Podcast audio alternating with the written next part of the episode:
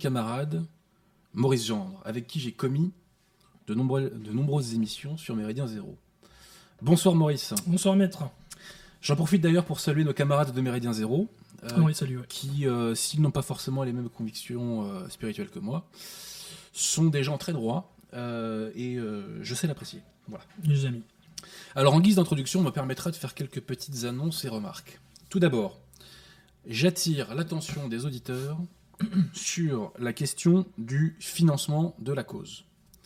Un compte Tipeee donc, pour Radio Athéna a été ouvert.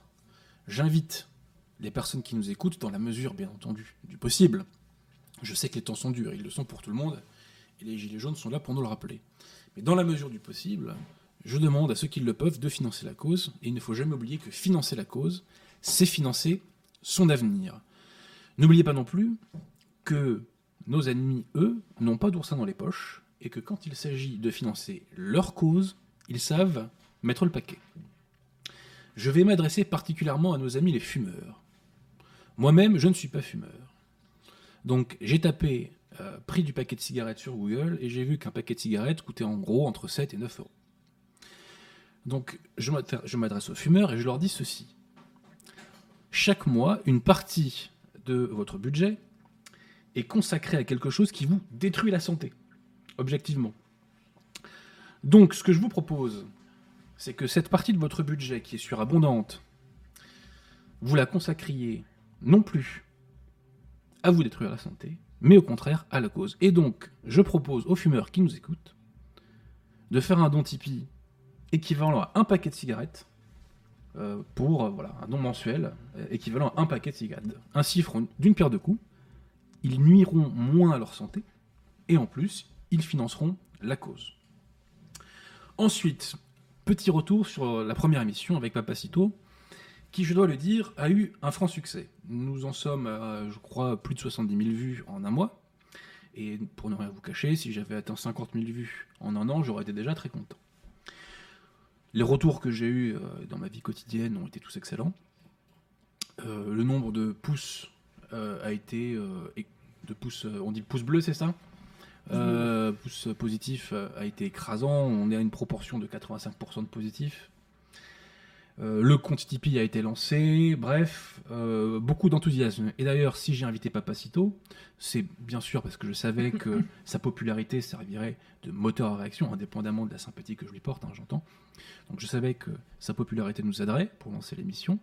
Et c'est parce que Papacito n'est pas parfait, euh, comme tout le monde, il n'est pas infaillible, comme tout le monde, mais il a un grand mérite, c'est qu'il veut aller de l'avant. Voilà. Il veut aller de l'avant, il ne passe pas son temps à broyer du noir, et il a un discours enthousiaste. Bref, donc globalement, euh, beaucoup de satisfaction. Mais il y a eu aussi, mon cher Maurice, beaucoup de rageux, n'est-ce pas, comme on doit dire aujourd'hui. Qui sont ces rageux? Je les classe en deux catégories. Première catégorie, je la, je la qualifierais de catégorie dont euh, l'ascendance n'est pas française, si tu suis mon regard. Notamment, euh, nous avons traité de la question de la fraude à la sécurité sociale et j'ai l'impression que ça a heurté la, la susceptibilité de certaines personnes. Voilà, bon, passons.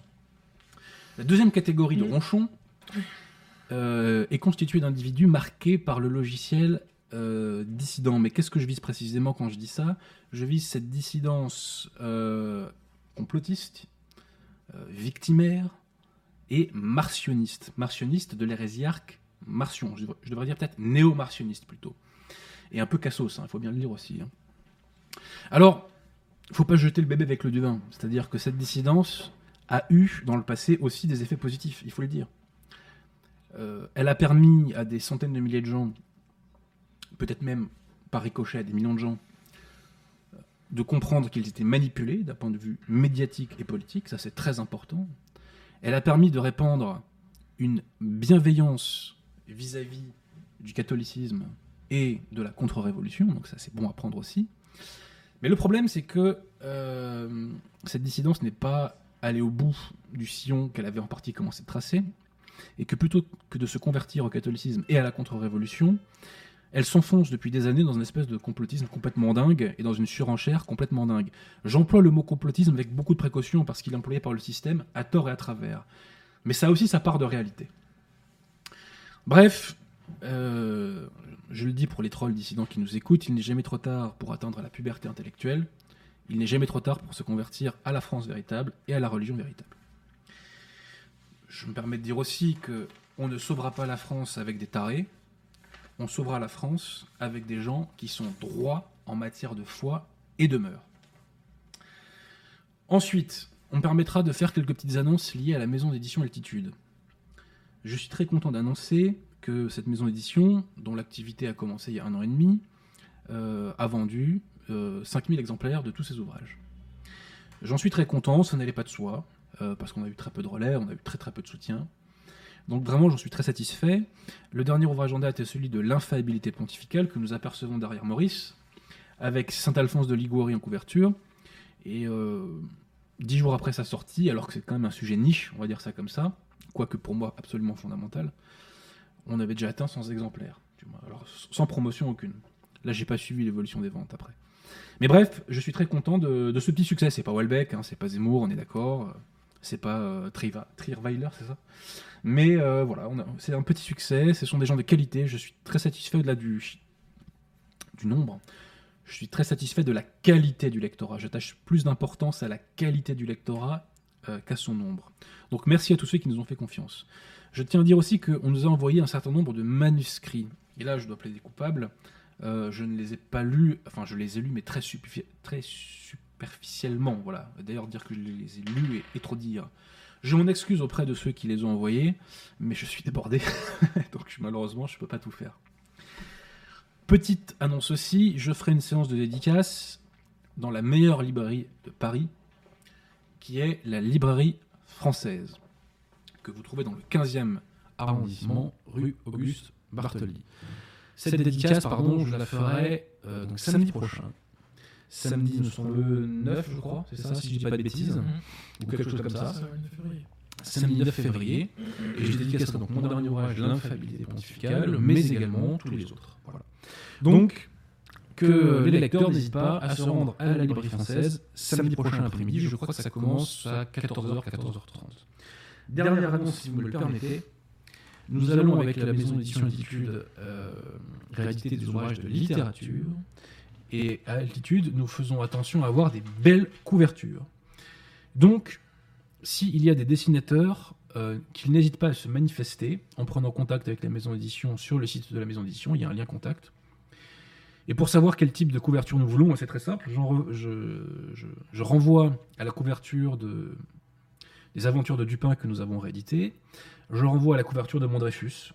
Je renvoie aux couvertures des vieilles éditions Le Livre de Poche. Nous voulons trouver un bon croisement entre cette France d'autrefois que nous aimons et en même temps un côté plus moderne au bon sens du terme. Voilà. J'en ai fini pour les annonces, mon cher Maurice. Et nous allons passer au premier sujet qui est le retour des djihadistes. On a appris il y a à peu près euh, dix jours de ça que la France allait accueillir sur son territoire, je dis accueillir parce que la prison aujourd'hui, sous réserve d'ailleurs que les intéressés soient mis au placard, c'est PlayStation, c'est Facebook, Internet, etc., etc., etc. Bon. Il y a une club médisation de, euh, de la prison en France. hein. Euh, bref, on a appris que 130, a priori, je, suis fasciné par la précision du chiffre, hein, 130 chances pour la France supplémentaires, djihadistes, allaient être rapatriés sur le sol français. Individus qui n'étaient pas partis faire du tourisme euh, en Syrie ou euh, en Irak ou dans les deux d'ailleurs. hein. Donc mon cher Maurice, qu'est-ce que ça t'inspire ce, ce rapatriement-là Euh, de Suédois Alors en fait, j'ai passé par un- une phrase qu'a prononcée Castaner. Castaner a déclaré Ils sont français avant d'être djihadistes. C'est un scandale absolu. ça. Ah bah, moi, en fait, je pense qu'ils n'étaient déjà pas français avant même d'être djihadistes. On peut pas être français et djihadiste à la fois. hein. Voilà. Non, non, mais même avant même de l'être. C'est-à-dire que je pense que quand on verra euh, euh, le CV de ces gens, euh, je suis sûr que certains sont devenus français par l'opération miraculeuse Entre de la ouais. République maçonnique, c'est-à-dire par cette fiction juridique qu'on appelle le droit du sol. Tout à fait. Et euh, donc ces gens ne sont évidemment euh, français ni dans l'âme, ni dans le cœur, ni dans l'esprit. Euh, et je précise bien, donc je suis sûr que pour 90 ou 95% d'entre eux, donc je mets à part les convertis, hein, parce qu'il doit y en avoir dans le lot.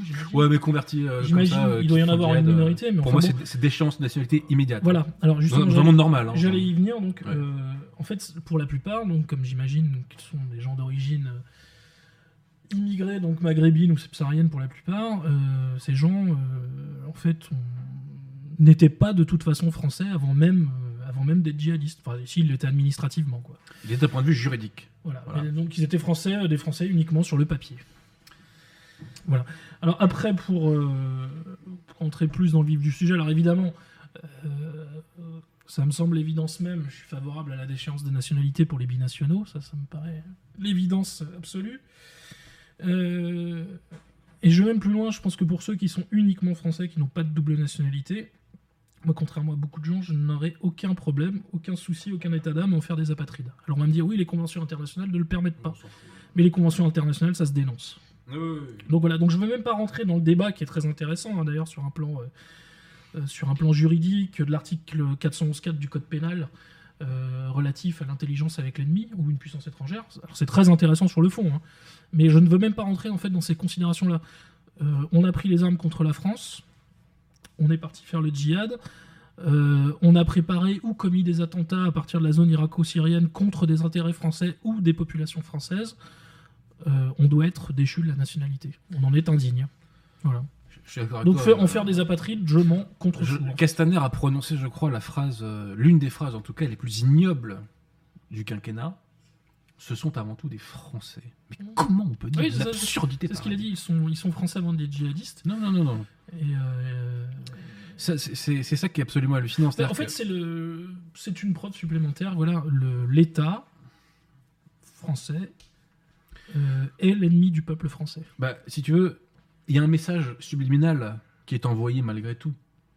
Ce message subliminal, quel est-il? C'est que, aussi nuisible, aussi hostile, aussi crasseuse, aussi délétère que soit l'immigration, Elle se vous, poursuivra. vous la mangerez Ouais, dans ouais, la elle gueule. poursuivra, ouais. Voilà, c'est ça que ça veut dire. C'est que vous n'y échapperez pas. Mm, Vous n'y Voilà. échapperez pas. Ces gens-là, qui pour certains d'entre eux en tout cas ont été des complices d'assassins, ces gens-là qui ont participé, pour certains d'entre eux en tout cas, à un projet homicide, belliqueux, Mm. et ben vous allez vous les Et manger. je pense qu'il y a un autre point aussi, Euh, je pense que les autorités françaises, enfin françaises, Officiel, officiellement. officielles, voilà, on va, mettre, on va mettre des guillemets à françaises, euh, veulent aussi les récupérer au-delà pour les, au-delà des raisons que nous venons d'évoquer, c'est-à-dire euh, qui, qui correspondent, qui correspondent à un vol, un viol psychologique. hein. Exactement. On est dans le, on est dans le viol mental. hein. Exactement. On est dans le viol mental. Exactement. Il y a une volonté aussi de ne pas voir certains djihadistes tomber dans les mains de ou de services de renseignement euh, de, de pays étrangers, euh, puisqu'il y aurait le risque de voir en fait ce que la France a fait en. Syrie. C'est-à-dire que, d'ailleurs, c'est un sujet quel jeu est- elle a joué qui est absolument Et quel jeu elle a joué Les Français ne savent pas ce que on allait faire. Ils ne savent même pas qu'on est en Syrie Mm. et ils ne savent même pas ce qu'on y allait en Ce qu'on y faire. allait faire. Alors, tu me permettras de citer quand même un, un petit article du Code civil. Article 23-7 du Code civil. Je le trouve exceptionnel. C'est mon article préféré du Code civil. Le français qui se comporte en fait comme le national d'un pays étranger peut, s'il a la nationalité de ce pays, être déclaré par décret après avis conforme du Conseil d'État avoir perdu la qualité de français. De. Attends, je répète quand même pour les auditeurs. Article 23.7 du Code civil. Le français qui se comporte en fait comme un national, c'est absolument génial. Mm. Et bien là, en l'espèce, il s'agit exactement de ça. Mm. Concrètement, est-ce que ces gens-là, en fait, se sont comportés en français? Quand on, va, faire, le djihad, En plus, On ne se ont été comporte pas comme symboliquement Point barre. brûler leur papier d'identité et leur passeport. mais ça, ça ne me dérange pas. Non, non, non, mais- c'est très très bien. Oui, non, mais Ouais. ju- symboliquement, ils ont été jusque-là. Donc, moi, j'ai envie de leur dire, prenons-les au mot. Oui, oui, tout à fait. Et puis d'ailleurs, ils ont montré euh, tout l'attachement qu'ils avaient pour la France en se cassant. hein, Déjà. Ce qui, encore une fois, ne me dérange pas. Non, moi non plus. Euh, la République est beaucoup plus. Le système est beaucoup plus coupable en l'espèce que euh, les intéressés. ça prouve euh, encore une fois, cette affaire prouve encore une chose. L'État est l'ennemi du peuple et la République est l'ennemi de la France. Et concrètement aussi, euh, ce qui est intéressant, c'est de se pencher sur l'explication officielle qui est donnée. L'explication officielle qui est donnée pour ce rapatriement, c'est de dire que pour notre sécurité, il faut les refaire venir en France. C'est-à-dire que ces gens-là vont venir dans les prisons françaises, ils vont contribuer à la radicalisation De certains d'une partie des codétenus, Mmh. compte tenu de ce qu'est euh, la politique carcérale en France, ils vont faire quoi 5 ans, 10 ans de tôle maximum Et ils vont sortir? Et on va nous dire que c'est ça la sécurité de la France? Sans parler de ceux qui vont Parce que- sortir de prison et qui y sont actuellement euh, à l'horizon 2019-2020. Et je vais te dire, si Et ils sont des centaines si- à être concernés, si- si hein. à la limite, De la vie même de Belloubet, la garde des Sceaux. si à la limite il existait aujourd'hui en France la peine de mort ou la perpétuité euh, Réelle. réelle, véritable, allez, pourquoi pas Même si toi, moi, pour nos impôts, la perpétuité euh, véritable, euh, bon, voilà, c'est cher, quoi. Mais là, on sait très bien que c'est pas le cas. On sait très bien que ça va avoir des répercussions sociales absolument Oui, désastreuses. dévastatrices, oui, dévastatrices. Désastreuses. Et pourtant, le gouvernement, en pleine crise des Gilets jaunes, bon, on n'est pas au cœur de la crise, hein, je pense que le cœur est passé, mais néanmoins, on est quand même dans une période de tension. Et ces braves gens Je suis même pas sûr qu'on soit d'ailleurs à la queue de comète. hein, Non. hein. n'ont euh, rien d'autre à faire que euh, de faire revenir ces, ces gens-là. Mhm. C'est absolument. Alors aussi, bon, moi j'ai une autre théorie à ce sujet qui est encore plus simple, c'est qu'on est à 4 mois des européennes, et très concrètement, il y a un message euh, favorable qui est envoyé à l'électorat maghrébin pour, euh, pour voter pour En Marche aux, Oui, élections européennes. hein. aussi, ouais. Il y a aussi ça, hein, c'est que ces gens-là ne sont pas des altruistes. Donc euh, il y a toujours, ou très souvent en tout cas, une arrière-pensée clientéliste, soit oligarchique, soit clientéliste. Et euh, je crois qu'il ne faut pas exclure cette dimension. Alors je précise aussi que un député des Républicains, qui s'appelle Dumont, je crois, un jeune député, hein, il a 30 ans à peine, hein, ou un peu plus de 30 ans, sur un plateau télé dont j'ai oublié le nom, s'est prononcé Pour Pour eux. extrajudiciaires. voilà, exactement. Chose qui s'est toujours fait dans l'histoire de France, y compris par François Hollande, qui s'en est vanté Mm. auprès des deux journalistes du Monde, ouais. avec qui il a fait euh, ce livre qui lui a coûté si cher. Le fameux livre, un président ne devrait pas dire ça. ouais. Donc, il y avait une situation, euh, je dirais, euh, d'arrière-boutique potentielle, médiatiquement euh, inaudible, insonore. Et le gouvernement n'a pas recours à cette carte. Voilà. Donc, il y a une volonté de nuire au peuple français qui est Ah, qui est évidente, manifeste. qui est évidente. Moi, je parle de viol Absolument. psychologique. hein, je... Mais c'est une violence faite au peuple on français. euh, Alors, toute proportion gardée, hein, tu sais, c'est comme. euh, c'est comme quand on avait eu, euh, tu sais. C'est une guerre psychologique la- qui est menée en fait contre le contre les Français. La naturalisation de, de cet individu là qui avait, qui avait grimpé, tu sais, là, tous les étages là. Ah oui, oui. Ça ne mérite absolument pas une. Je dirais que le, le fait qu'on lui donne la nationalité, mais voilà, c'est le même genre d'opération. C'est un viol psychologique, c'est une violence faite au peuple français pour lui dire votre nationalité, elle ne vaut rien Oui, elle est bradée. ouais. et nous la bradons parce que ça vaut que dalle. Mm. Voilà. Alors, si tu me permets, mon cher Maurice, puisque nous sommes au Moyen-Orient, on va y rester un court moment, Mm. même si je vais un petit peu changer de sujet. Ce cher Bergoglio est allé faire un voyage à Abu Dhabi. Qu'est-ce qu'un pape va faire à Abu Dhabi Bah, Théoriquement, un pape, théoriquement, hein, un pape, je l'ai bien dit, hein, ce qui ne vaut pas pour notre ami, va évangéliser.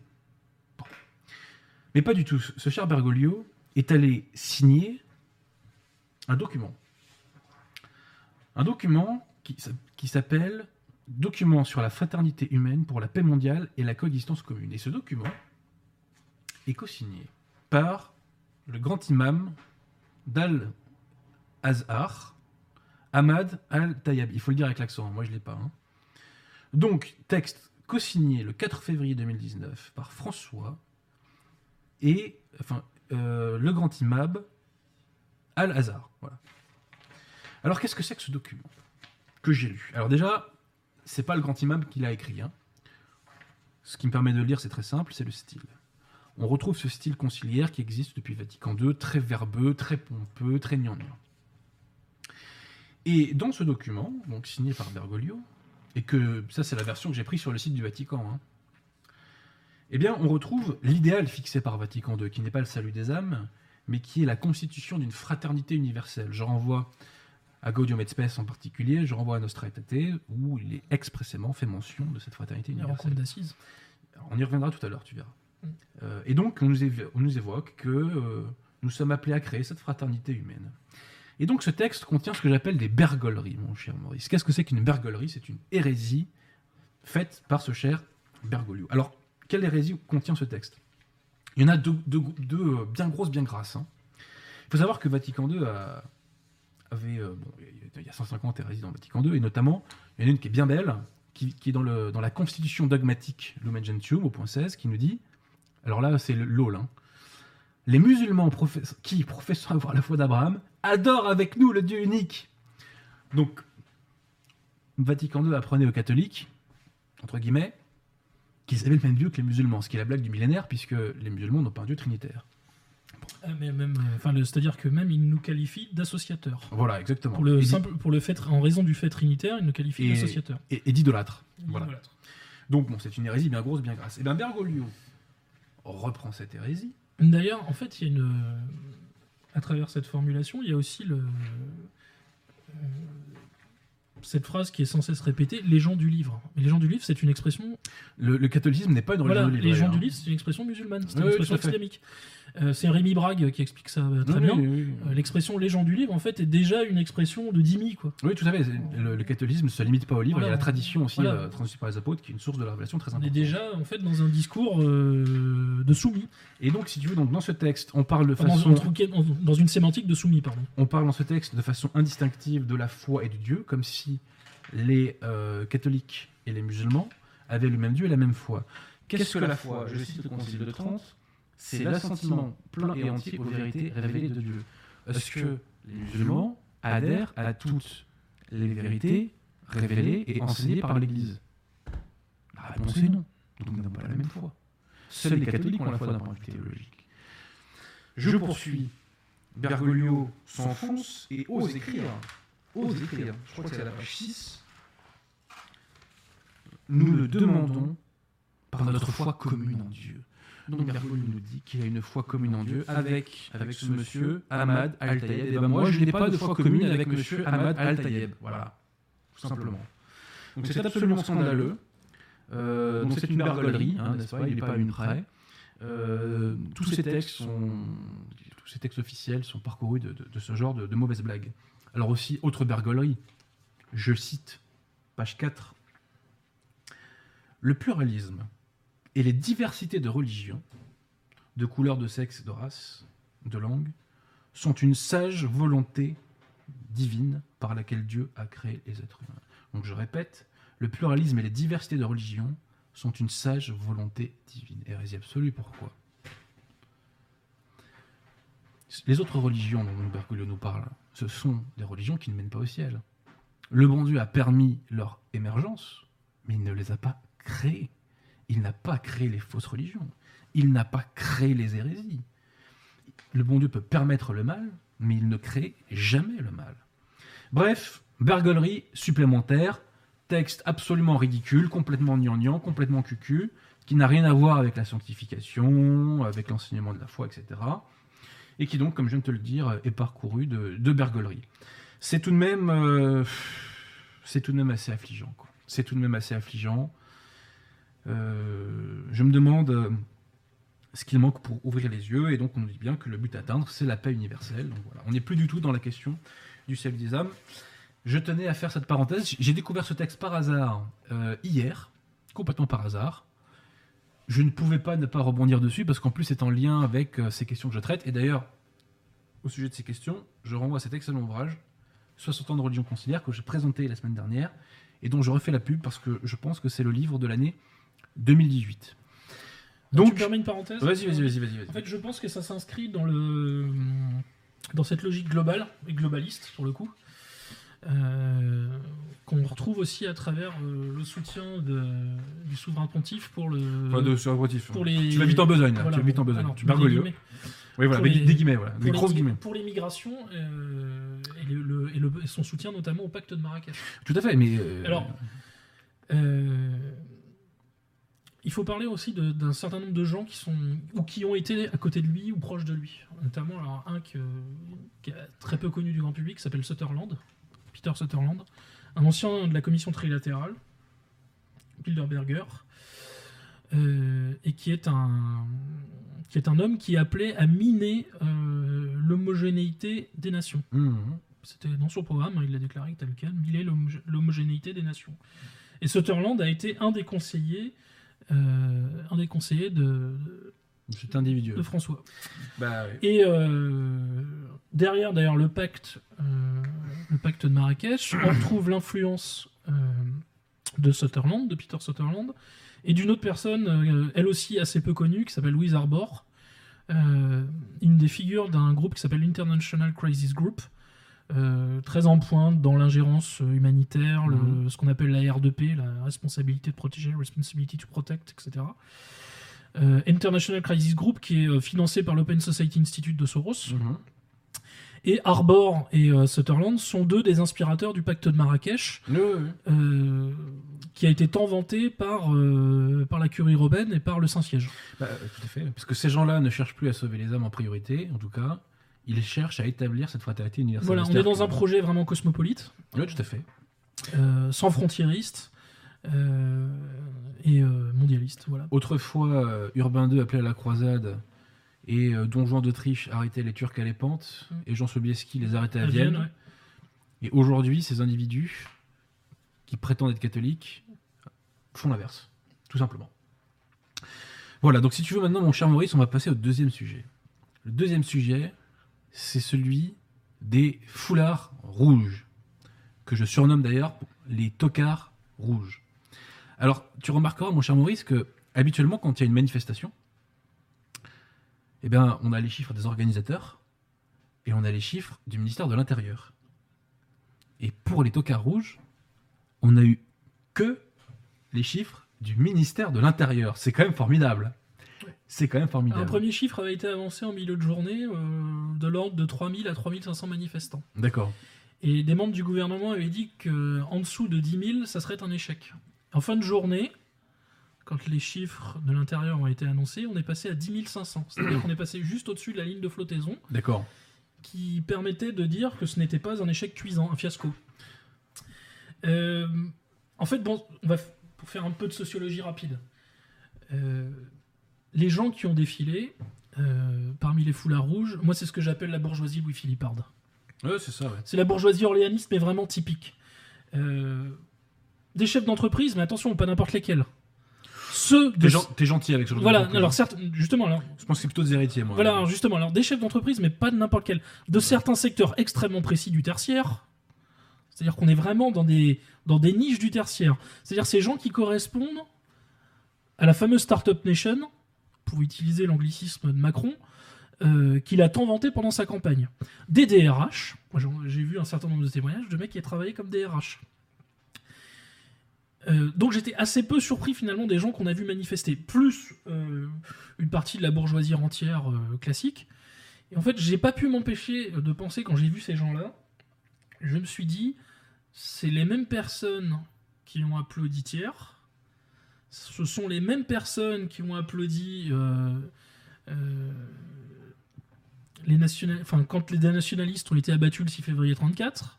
D'ailleurs, on est le 6 février, hein, donc on voilà. pense à eux. Voilà, ce sont les mêmes personnes qui ont, qui ont applaudi euh, lorsque lorsqu'on a tiré sur, sur les manifestants le 6 février 34. Ce sont les mêmes personnes qui ont applaudi Valls au moment de la manifestation pour tous, au moment de la manif pour tous.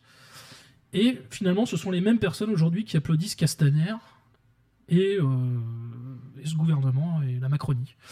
Euh, donc j'étais finalement, enfin, c'était- caricatural, c'était vraiment Ouais, extrêmement ouais. caricatural. Euh, tant les gens qui ont été interviewés, euh, pourtant je crois qu'il y a une trentaine de personnes qui ont été, euh, euh, même, je veux dire, une émission absolument infecte euh, comme quotidien de Barthès a été obligée de reconnaître que l'intégralité des gens qu'ils avaient interrogés ce jour-là avaient voté, donc évidemment tous pour Emmanuel Macron au second tour, mais pour la plupart tous dès le premier. Mmh, c'est la crème de la crème. C'est la crème de la crème. Donc on a vraiment le pire de la bourgeoisie de gauche et le pire de la bourgeoisie de droite. Ouais, ouais. Euh, alors, euh, gauche entre guillemets et droite Ouais, entre guillemets. On va, on va appeler dans ce que Fusaro appelle euh, la gauche des mœurs euh, et la droite du fric. Mmh. Voilà. Toi, par exemple, tu présentes euh, Adrien comme un homme de droite. Ouais, ouais, ouais. Il y a, alors, il y a Camille Pascal qui fait une fameuse distinction entre ce qu'il appelle la droite de situation et la droite de conviction. Ouais, ouais, tout à fait. Euh, la droite de situation, c'est Jean-François Copé. Toi, tu appartiens à la droite de conviction. C'est hein. également le- la, la différence qu'on fait entre les gens que l'on qualifie de gens à droite et les gens de droite. Toi, tu es un homme de droite. J'espère, mon cher Maurice. Voilà. Alors, j'ai vu euh, en particulier euh, trois vidéos sur les foulards rouges. Une vidéo euh, de la chaîne, euh, d'une chaîne qui s'appelle Nous voulons vivre, qui Mhm. fait des euh, qui fait des vidéos assez intéressantes sur les gilets jaunes, trollesque mais avec avec du fond. Avec du fond. J'ai vu la vidéo de Vincent Lapierre Mhm. et j'ai vu la vidéo faite par Le Média. Donc Le Média, c'est la, la Vincent chaîne. que je salue, la euh, chaîne tu de- me permettras, parce qu'il a encore été agressé récemment à Toulouse par ouais. des antifas. D'ailleurs, antifas que l'on n'a pas vu euh, tenter d'infiltrer la manifestation des, des- des foulards rouges. Il y a une, Ouais, il y a d'ailleurs une blague, il y a d'ailleurs une blague qui a circulé euh, assez amusante sur les réseaux sociaux. Ça, c'est une très bonne remarque. hein. Pourquoi les Black Blocs n'ont pas infiltré les foulards rouges? Bah, Tout simplement parce qu'ils avaient peur d'être reconnus par leurs parents. Voilà, Ouais, c'est pas bête ça. C'est tout à fait ça. C'est pas bête. C'est pas bête. Mais euh, Par contre, on les a vus à Toulouse, effectivement, euh, passer à tabac Vincent. Ouais, ouais, tout à fait. Et on les a vus aussi à Paris. on avait un cortège d'antifas se faire expulser. Ouais. Place Félix Eboué. J'ai vu ça juste avant de venir euh, sur YouTube. Mais te disais-je, donc j'ai vu ces trois vidéos. Et quel était le caractère commun de toutes ces personnes? C'était vraiment la condescendance méprisante. Quoi. Oui, il y a le mépris de Ah classe. non, mais c'est classe. insupportable. Il y a un mépris de classe Insupportable. évident. euh, Insupportable. Enfin, on est même au-delà du mépris, là, je pense qu'on est dans le. Mais c'est de la haine. hein. C'est de la haine, il y a de la haine. C'est de la haine, c'est-à-dire C'est que de la haine pure. cette caste Mm. a une haine viscérale contre le pays réel français, notamment parce que ce pays réel français est le reflet de sa trahison Mm, et de sa ça. laideur. D'ailleurs, au plus fort du soutien euh, en faveur du mouvement des Gilets jaunes, donc euh, fin novembre, début décembre, on était aux alentours de 80% de soutien. Ce qui est absolument colossal. Euh, ça a commencé à baisser à partir des week-ends du 1er 8 décembre, mais de toute façon, le soutien reste majoritaire de toute façon dans, le- dans la Mm. population française. Mais donc, il y avait 80% de soutien, donc ça veut dire que 4 20% des gens, 20% des Français, étaient opposés aussi à ce mouvement. Et ben, je pense que parmi ces 20%, c'est le cœur évidemment des gens qu'on a vu défiler parmi les foulards Bien rouges. entendu. Et ça correspond très exactement à ce que je te disais tout à l'heure. D'ailleurs, qui sera l'électorat, à mon avis, euh, euh, c'est un électorat qu'il a consolidé, que Macron a consolidé, qu'il ne perdra pas. Il y a peu de chance. et qu'au contraire, qui s'est même radicalisé avec le mouvement des Gilets jaunes. Exactement. Et c'est vraiment l'électorat typique, euh, comme je le disais, de la bourgeoisie Louis-Philippard et orléaniste. La bourgeoisie collabo, voilà, Voilà. tout simplement. Et alors en plus, ces individus, Comme je disais tout à l'heure aussi, ce sont ces- les mêmes personnes qui ont applaudi euh, Clémenceau le fusilleur. hein. Ouais, ouais. Mais tu vois, ces individus, c'est là où la tartufferie est à son comble. Se plaignent de la violence des gilets jaunes. Oui, oui. Bon. Bon, on, les a Mais- pas- on les a vus beaucoup plus Alors, discrets, étrangement, on- on pendant reviendra- 20 ou 30 on- ans. On, reviendra hein, sur la Euh, violence des gilets jaunes. hein. Pendant 20 ans ou 30 ans euh, contre les violences euh, des banlieues immigrées. J'y allais venir. Parce que, Bizarrement, ça les- excuse-moi, Visiblement, mais ça les heurtait moins. il y a un rapport de 1 à 1 million là. Oui, Le euh, ratio, c'est 1 à 1 million un là. hein, million, ouais. Entre le- la violence générée euh, par la Scandinavie euh, présente en France et euh, la violence des Gilets jaunes. Violence des Gilets jaunes, d'ailleurs, qui en très grande partie est due à l'infiltration gauchiste du mouvement. Oui, et puis bon, même pour ce qui s'est passé euh, les deux premiers euh, samedis de décembre, là c'est la banlieue qui a débarqué Hmm. en fin, de, en fin de cortège, en fin de manifestation, en fin de journée, pour piller les magasins et vandaliser les commerces. Et d'ailleurs, l'histoire des Gilets jaunes est à faire. Et évidemment, alors je reviens quand même sur cet épisode-là, l'épisode de l'Arc de Triomphe, la boutique a été saccagée euh, par la racaille, euh, c'est le, par la racaille immigrée, et le bâtiment, enfin l'édifice a été vandalisé euh, par, par l'extrême gauche. Alors tu sais que Je rappelle quand même que les, les gilets jaunes patriotes, comme les appelle à juste titre Hervé Ryssen, se sont mis autour Oui, tout à fait. de la tombe du soldat inconnu pour la protéger, Oui, pour être fait. sûr qu'elle ne soit pas profanée. Mais te disais-je, l'histoire des Gilets jaunes est à faire. Et on peut quand même être assez surpris. En fait, on l'est pas du tout, hein. Mais on peut être quand même assez surpris, entre guillemets, par la non-intervention des banlieues. Dans les... Oui, alors justement, je- Parce tu- que, tu vois, je termine, mon cher Maurice, Mm. à chaque événement massif, quel qu'il soit, fête de la musique, Généralement, il 31 débarque. décembre, euh, 14 juillet, tout ce que tu veux, à chaque fois qu'il y a foule, il rapplique. Pourquoi est-ce qu'il ne le rapplique pas cette fois-ci?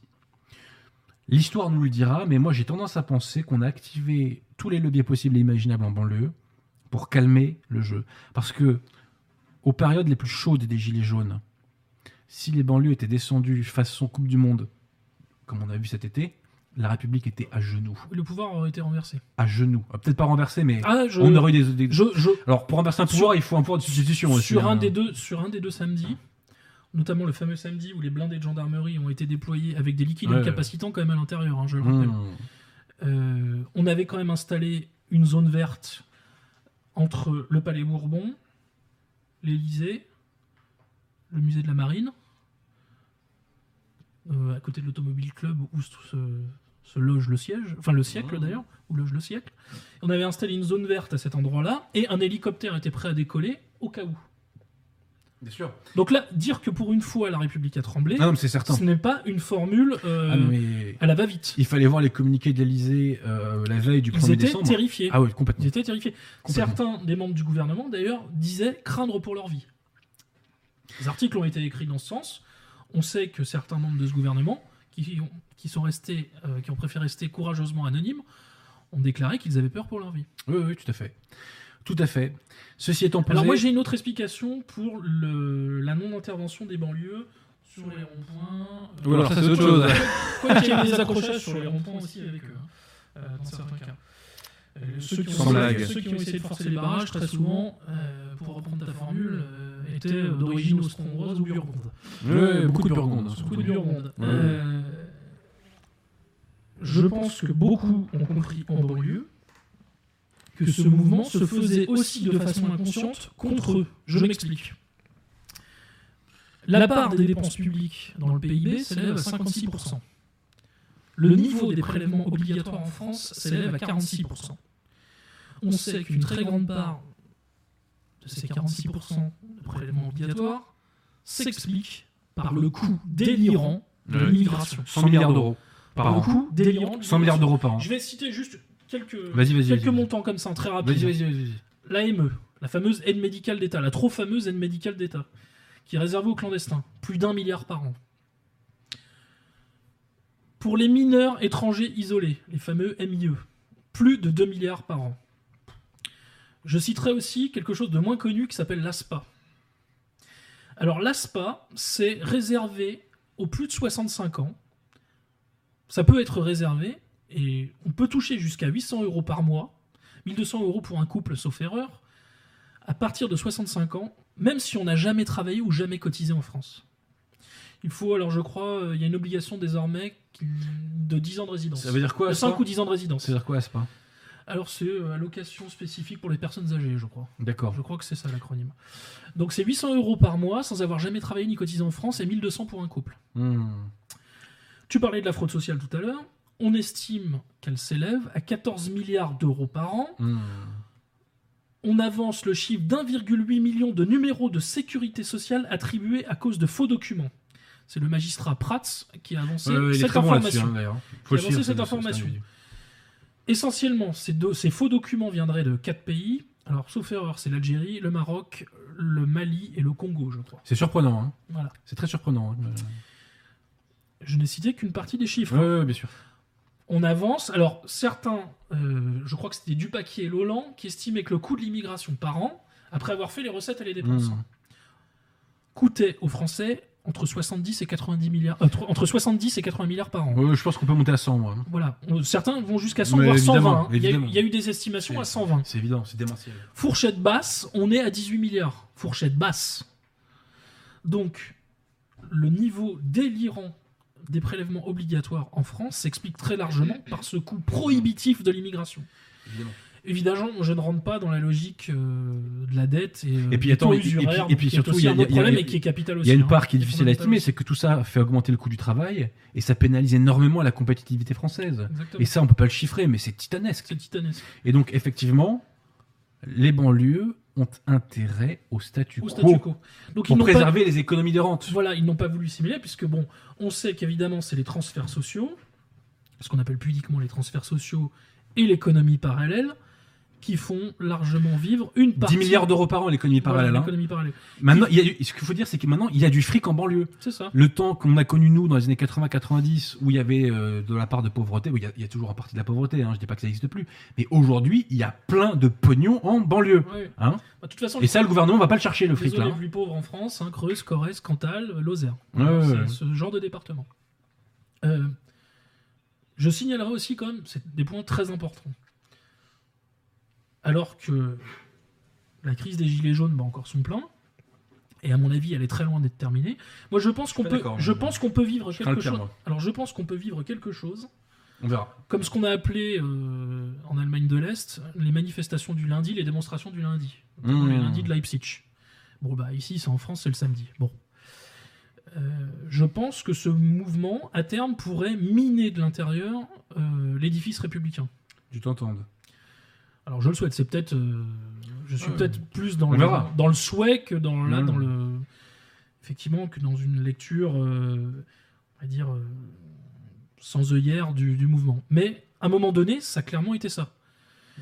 Euh, donc, comme je le disais, on est en pleine crise des Gilets jaunes. Et qu'est-ce qu'on apprend? La loi alimentation vient de rentrer. Ah, c'est génial, ça. Ah, fan- fantastique. Les- mais les mecs sont des malades mentaux. hein. Oui, ils sont, ils sont, Ils sont complètement Je pense qu'ils sont détraqués, ouais. Euh, je pense que là, on, on rentre de plus en plus dans le domaine de la folie, hein, de, de la démence.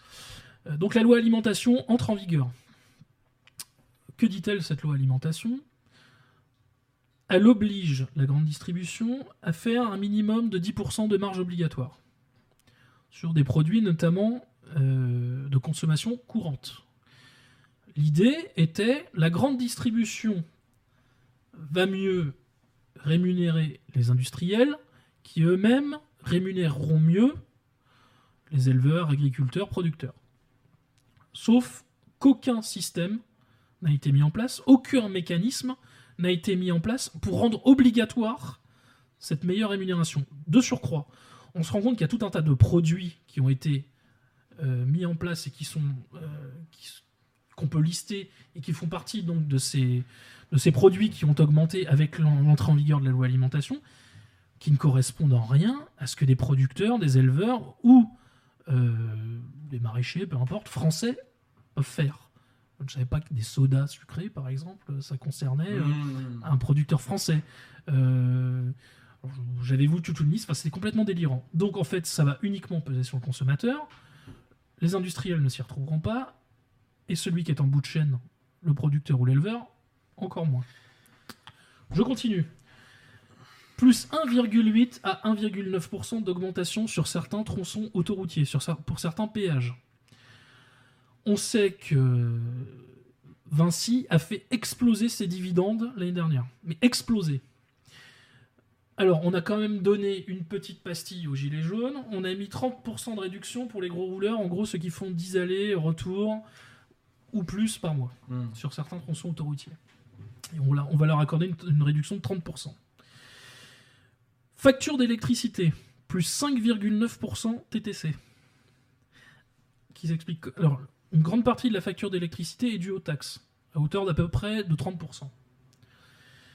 Euh, dont la TVA, et ce qu'on appelle euh, la contribution au service public de l'électricité, euh, qui contribue notamment à financer euh, ce qu'on appelle les énergies renouvelables, et notamment une des pires de toutes, l'éolienne, qui est polluante, qui est une nuisance visuelle, une nuisance sonore, qui est extrêmement dangereuse pour les oiseaux, et qui en plus même apparemment poserait beaucoup de problèmes euh, pour le bétail, quand le bétail est à proximité de ces parcs éoliens. Donc voilà, donc plus 5,9% sur la facture d'électricité, 1,8 à 1,9 pour les autos, pour certains tronçons autoroutiers, l'entrée en vigueur de la loi alimentation, et je vais donner comme ça deux chiffres assez rapides. Au cours des 12 derniers mois, 28% des Français ont terminé l'année en ayant au moins été à découvert un mois. 28% des Français. Alors que la France ne cesse de s'enrichir et que la France n'a jamais été aussi riche qu'aujourd'hui. Voilà. Il faut bien préciser une chose. Nous avons une dette de, je sais pas combien de milliers de, milliers de milliards d'euros. Mais il n'y a pas de problème de dette en France. Nous créons un PIB euh, de 2800 euh, milliards par an. Mais si nous enlevons le budget alloué à l'immigration, mais non seulement il y Le de service, de la, le service de la dette. hein. il y a des excédents. Oui, mais il a diminué. hein. Euh, de- depuis Hollande, la BCE a, a- a diminué quasiment par deux. euh, donc, je dis pas que c'est c'est pas pénalisant, attention. hein. mais c'est moins pesant que sous Sarkozy, où là, c'était vraiment. euh, c'était quasiment tout l'impôt il sur le revenu autre- qui servait à Après, payer les évidemment, il y a une autre question euh, qui reste euh, Mais, euh, évidemment la question de l'euro. Ça, c'est un autre problème un encore. autre sujet, mais euh, Et qui d'ailleurs, bon, on en reparlera une autre fois, parce qu'il faudrait une émission il là-dessus. faudra une émission complète. ouais. Mais euh, il n'y a pas de problème de dette en France. C'est-à-dire que le modèle économique français, avec toutes les casseroles qu'il a, avec toutes ces normes, toutes ces taxes et compagnie, malgré tout est viable. Si nous n'avions pas cette casserole à traîner, nous serions un pays de cocagne. Concernant les gilets jaunes, et après on enchaînera sur les questions, le destin du mouvement à l'heure où nous parlons est lié à sa gauchisation. Il y a une infiltration gauchiste sur le terrain et dans les esprits du mouvement depuis maintenant quelques temps. Plus Depuis, euh, ça se gauchise, Depuis la fin décembre, euh, début janvier. Mais même Dis- dé- Disons début et janvier. puis même début décembre, parce que Mm. le 1er euh, décembre, euh, qui est sur le plateau de Ruquier Besancenot, pour nous expliquer que le mouvement des Gilets jaunes n'est pas un mouvement antifiscal, mais que c'est un mouvement qui veut une meilleure fiscalité, voire plus d'impôts, ce qui est un scandale absolu. Mais passons. Plus on gauchise, plus on va dans le sens du système, puisque le système repose sur la philosophie des Lumières, le philosophisme, qui est l'essence de la gauche. Donc le mouvement perd en radicalité à mesure qu'il se gauchise. Donc on verra si euh, le mouvement arrive à se redroitiser. Je t'avoue que je suis pas très optimiste, mais on verra, on sait jamais. Euh, il y a déjà eu pas mal de miracles ces derniers temps. Les Gilets jaunes ont déjà fait un travail absolument exceptionnel. Ils ont montré un courage absolument exceptionnel. Ils ont eu euh, des, des petites conquêtes hein, qu'il faut pas nier. Euh, donc, euh, et ils ont usé le pouvoir. Ils ont beaucoup usé le pouvoir. Alors, est-ce que nous avons. Je donnerai une, dernière donnée chiffrée aussi, qui est quand même très importante. Il n'y a pas de question, Maurice. La part des dépenses incompressibles, des dépenses contraintes, est aujourd'hui de l'ordre de 61% des revenus des foyers. Mm. C'est-à-dire ce qu'on appelle dépenses incompressibles, soins médicaux, éclairage, chauffage, loyer ou remboursement du crédit si on est Ce- ce- propriétaire. que j'appelle moi les loyers guillotines. Voilà. Les loyers à Paris, c'est la mort. Carburant, scandaleux, quoi. assurance de la voiture, vêtements, nourriture.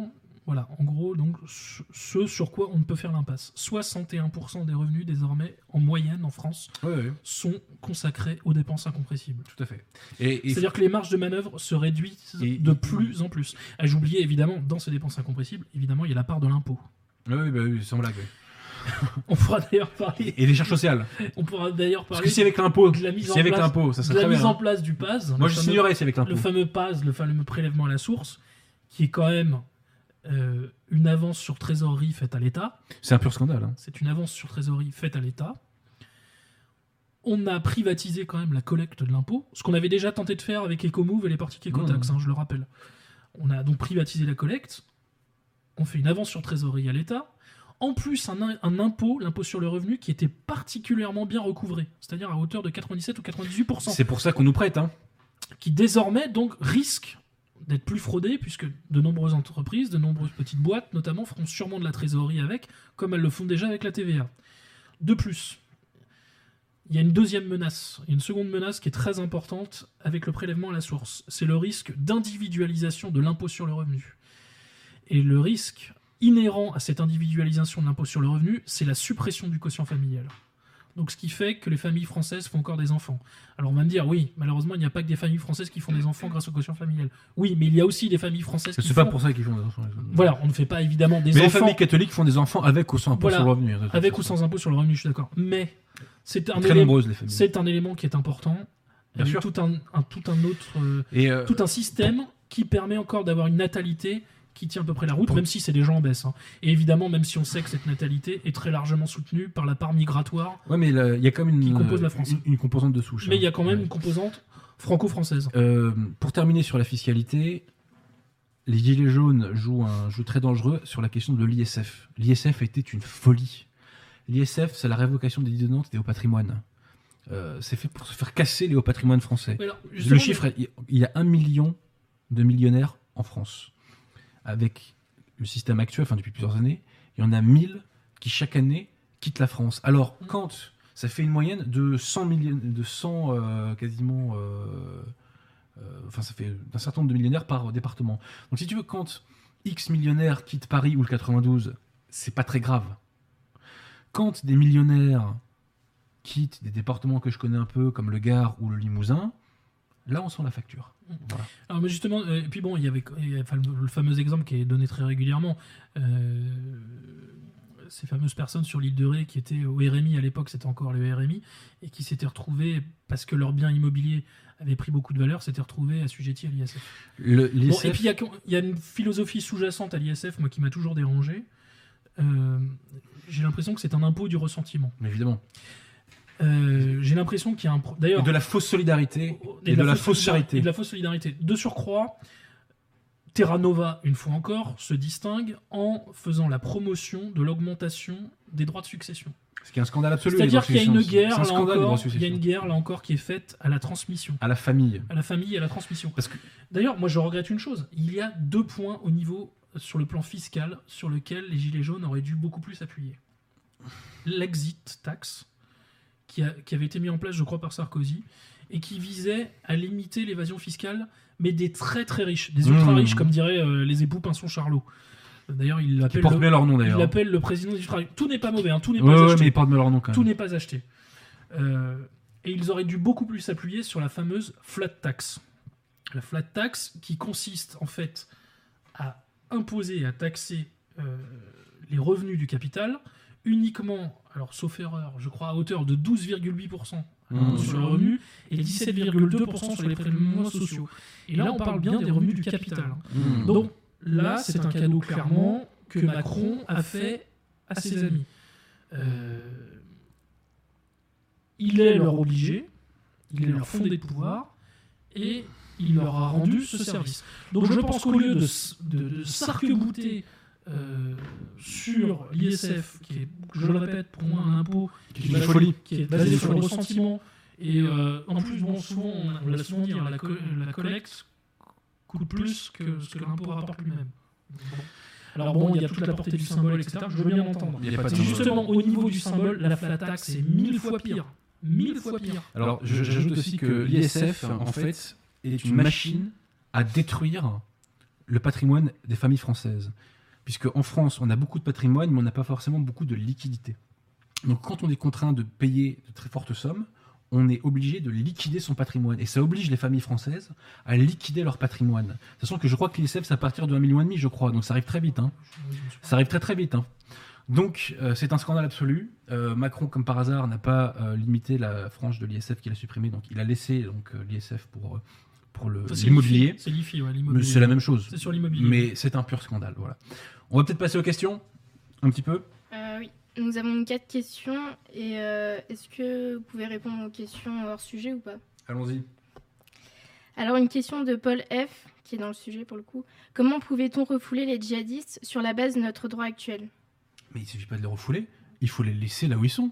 Et ils se démerdent. Passez-moi l'expression. Il fallait les laisser aux Kurdes et euh, ou à la justice, à la justice irakienne quand ils sont en Irak. Euh, Et il y avait- et moi je. Il n'y avait aucun besoin de relancer ce sujet médiatiquement Nous parlant. avons des services actions. politiquement Nous parlant. avons- nos services de renseignement ont des services actions. Euh, certains, ça s'appelle la cellule alpha. euh, Et donne des noms, Maurice. hein. Donne des noms. Non, non, mais enfin bon, il n'y a, rien- y a rien de secret. Ouais, hein. Nous, il en a parlé euh, dans les tueurs de la République. Voilà, on a des services actions qui font euh, ce qu'on appelle des opérations homo. Je crois que c'est le nom, hein, des opérations homicides. Voilà, ce sont des exécutions extrajudiciaires. Ces gens-là sont- ne sont pas là pour faire, euh, pour décorer, pour faire tapisserie. Il faut les utiliser. Tout à fait. Non, mais c'est vraiment une, une violence artificielle, si je, si je puis m'exprimer ainsi, qui est faite au peuple français. Donc le même Castaner d'ailleurs euh, qui nous défend le retour de ces djihadistes est le même qui fait voter la loi anti-casseurs qui peut euh, mettre en place des interdictions administratives de manifester euh, donc sur ordre du préfet, préfet choisi par le gouvernement sans le contrôle d'un juge, hein, je le rappelle quand même. Et je ne m'attarderai même pas sur euh, le délire autour de la dissimulation du visage. Et D'ailleurs, même ces, ces godillots euh, déplorables et lamentables de députés euh, La République En Marche ont quand même été une cinquantaine à, à s'abstenir et d'autres ont préféré même quitter l'hémicycle au moment du vote. C'est dire à quel point ils se sentent à l'aise avec ça. Euh, C'est peut-être aussi qu'ils sentent le vent tourner. Hein. Peut-être aussi, ouais. Et ça, et ça qui joue. Euh, Une question de Yann Touvé, une question hors sujet. Euh, que euh, que pensez-vous du fait que l'arrivée de la révolution des Lumières coïncide avec le développement technologique exponentiel de l'Europe? C'est pas tout à fait le cas. Le, le développement technologique de l'Europe, en fait, euh, c'est dû à une chose. Bah, il commence au 15e aussi. hein. Ouais, mais Ouais, la, je sais, au 15e. la révolution industrielle, précisément, c'est une chose. C'est la machine à vapeur. Parce que pour la première fois, on n'a plus besoin de force humaine pour, euh, bah, pour avoir une force euh, qui est utilisée, je dirais, dans le, dans le domaine industriel, agricole, etc. Donc c'est James Watt, un Écossais euh, en particulier, qui l'a inventé. Après, il y en a d'autres qui l'ont perfectionné. Mais il n'y a pas de lien direct entre la découverte de James Watt et l'évolution, je dirais, des mentalités. Voilà. Comme on dit, il y a euh, corrélation, mais pas causalité. Je crois que c'est la fameuse formule. Voilà. Mais euh, voilà, donc ça, c'est le. La vraie révolution industrielle est là. Ce qui a fait que l'Occident, par la suite, a vraiment euh, marqué le pas, enfin pas marqué le pas, au contraire, qu'il a, il a pris des longueurs d'avance sur le reste du monde. C'est parce que euh, il a eu avant tout le monde cette, cette machine à vapeur, et puis après ensuite il y a eu tout ce qui s'en est suivi, euh, euh, moteur à explosion, euh, etc., etc., etc. Mais c'est grâce à ça qu'on a eu demande si 200 le plus ans de en fait, au-delà du technologisme, euh, euh, c'est pas le processus d'individuation, en fait. En fait, si on voulait faire la genèse, je dirais qu'en gros, ça commence à la réforme en 1517. Plus particulièrement, un épisode, un épisode plus particulier, je dirais, euh, c'est Luther devant la diète de Worms. C'est vraiment là, on a le surgissement de l'individu dans l'espace public. De l'individu diabolique. Ouais, bon, ça- le surgissement de l'individu dans l'espace public. Ensuite, on a le cogito cartésien. On a les clubs, les loges, et on arrive jusqu'à la Révolution française. Euh, et après, bon, on a le lent. euh, Et la finalité de tout ça, c'est la fête de la musique on à arrive, l'Elysée on euh, arrive- en 2018. arrive- après, je dirais qu'on arrive à l'existentialisme sartrien. Et tout ça se termine dans la déconstruction chez à Derrida et à- et à quelques autres. Voilà. Et je pense qu'en fait, la genèse, en fait, si on voulait faire une ligne, on partirait de Luther, la diète de Worms, et on arriverait jusqu'à la déconstruction de Derrida. Voire, euh, euh, bon, si on Et- veut vraiment prendre la, la part la plus extrémiste, euh, Judith Butler. Et exemple. juste avant Luther, tu, tu peux même parler de l'humanisme, soit dit en passant. Oui, Erasme. euh, Mais euh, ouais, voilà. Une question d'Antoine d'Europe. Euh, L'affaire Benalla peut-elle être notre affaire Stavisky? Ça n'a rien à voir. Parce que Stavisky, c'est un escroc financier qui a escroqué beaucoup de gens et compagnie. Crédit Mutuel de Bayonne. Benalla, et je vais vous dire, sur le fond, l'affaire Benalla, quand on sait ce que c'est que la politique française, quand on sait ce que c'est l'histoire de France, sur le fond, c'est pas grand chose en vérité. D'ailleurs, ce qu'il y a derrière l'affaire Benalla, euh, c'est autre chose dont on ne parlera pas ici, mais tout le monde l'a deviné. Et, euh, mais sur le fond de ce qu'on- de- des découvertes qui ont été faites dans l'affaire Benalla, euh, bon, il y a un mec qui est payé 10 000 balles par mois. Euh, ah bon, au niveau d'État français, il n'y a personne qui payé 10 000 balles par mois à rien faire? Bon, c'est pas la première fois. Il y a quelqu'un qui, euh, grâce euh, donc à des grâces présidentielles ou à des, privilèges, euh, a des connexions pour négocier des contrats. Rien de folichon, hein. C'est pas ça. Non, non, bon, ça- je vais te dire, moi je disons que suis. c'est euh, dans la longue, le- la longue succession et la litanie Mais- interminable euh, des affaires qui ont émaillé la 5ème République. L'homme n'est pas Enfin, par- même au-delà. Hein. Maurice, On pourrait remonter au moins à la troisième. quoi. L'homme n'est pas parfait. C'est-à-dire que si nous, on reprend le pouvoir demain, il y aura aussi ces petites magouillas et compagnie parce qu'on n'est pas parfait et que voilà. Bah, J'espère que nous, fond- non. J'espère que nous, non. Mais, Mais- peut-être que dans nos entourages, malheureusement, Ce oui, qui est intéressant, ce qui est intéressant, c'est avec l'affaire Benalla, c'est que c'est le monde qui l'a balancé et que c'est Mediapart qui embraye. Qui embraye. Donc ça part du système et c'est que donc le système a voulu nuire à Macron. Pourquoi le système a-t-il voulu nuire à Macron? On ne sait pas encore. Mais en tout cas, ça l'a fait stresser. euh, Ouais, ce que j'ai- ce que j'ai toujours pensé, c'est qu'en fait, il n'a pas dû donner satisfaction à un ou plusieurs de ses employeurs. Moi, Il y a je deux explications possibles. Apparemment, il y, a, il y a une brouille avec Drahi.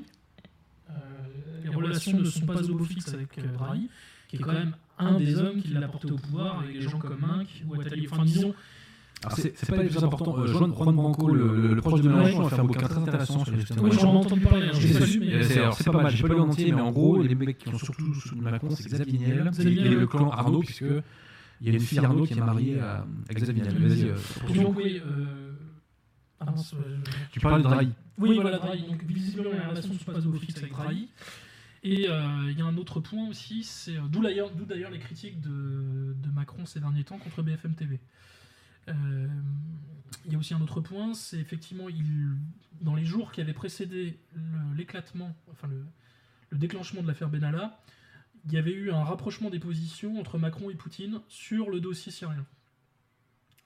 Et un éloignement relatif des positions de l'OTAN. Donc je pense que ça a dû jouer. Ajoutez à cela le projet de troc euh, avec l'Iran pour contourner l'embargo iranien. Je pense que là, on doit se Ouais, rapprocher plus ou Moi, moins moi, je pense que c'est des, l'affaire véritables, des véritables raisons Ouais, ouais. de l'affaire Benalla. Moi, je pense que c'est l'affaire. Benalla. Il y a aussi le, il y a aussi le côté euh, règlement de compte de l'armée aussi. euh, qui, Oui, euh, qui- bon, l'éviction de, de Pierre de Villiers, euh, le chef d'état-major des armées, n'a pas été avalé, effectivement. Mais je pense que le dossier iranien a pesé, a pesé lourd. A pesé, ouais, le dossier, le dossier iranien du pesé lourd. Parce que pour le reste, on va pas en quoi il a dérogé. hein. Oui, je pense qu'effectivement, bon, on va dire les, les, les cercles, les cercles atlantistes, euh, notamment du Quai d'Orsay, euh, n'ont pas du tout apprécié euh, ce projet de troc. Je crois que c'est Le Drian d'ailleurs hein, qui, qui est en charge de la mise en place de ce ouais. système de troc. Euh, le même Le Drian d'ailleurs qui était attends, conseillé par un Je, certain je- Cédric- vais te dire, Juste un mot. Ouais. Qui était conseillé par un certain Cédric Lewandowski lors de la mandature Hollande, un ancien de chez euh, EDF, je crois, sauf erreur.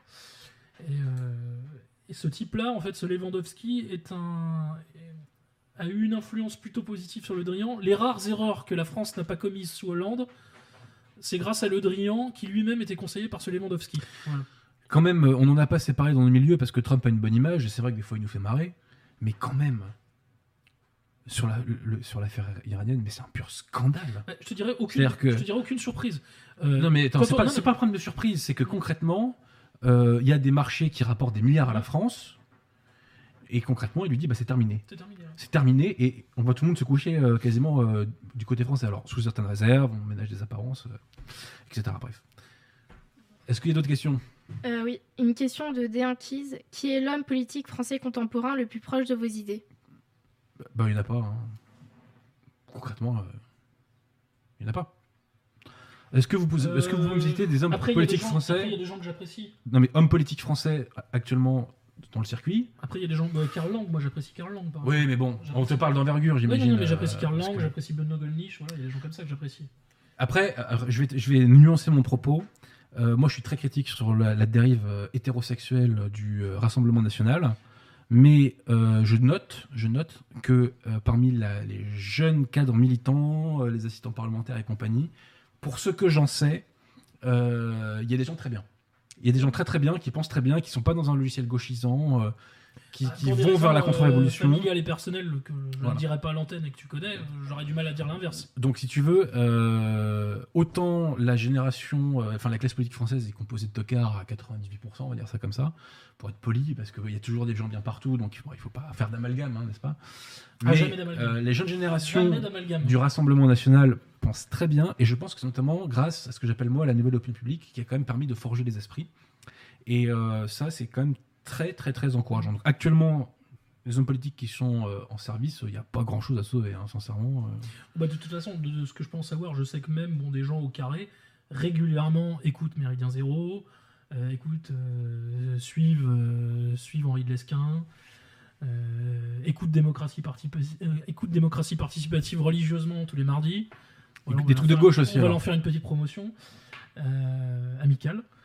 Voilà, enfin voilà, donc euh, en gros, on va dire la galaxie euh, militante et radiophonique, web radiophonique euh, Mais autour du, mais du c'est- Rassemblement National, qui d'ailleurs, bon, la plupart de ces mouvements quand même. Et F de souche, hein, même. hein, F de souche, euh, j'avais oublié F de souche, ouais, qui est quand Qui, même. qui fait un super boulot, F de qui souche. fait un boulot qui est incroyable. critiqué pour moi Non, non, qui pour des raisons boulot- dérisoires, mais qui qui fait un boulot incroyable. Ah, Qui fait un boulot incroyable.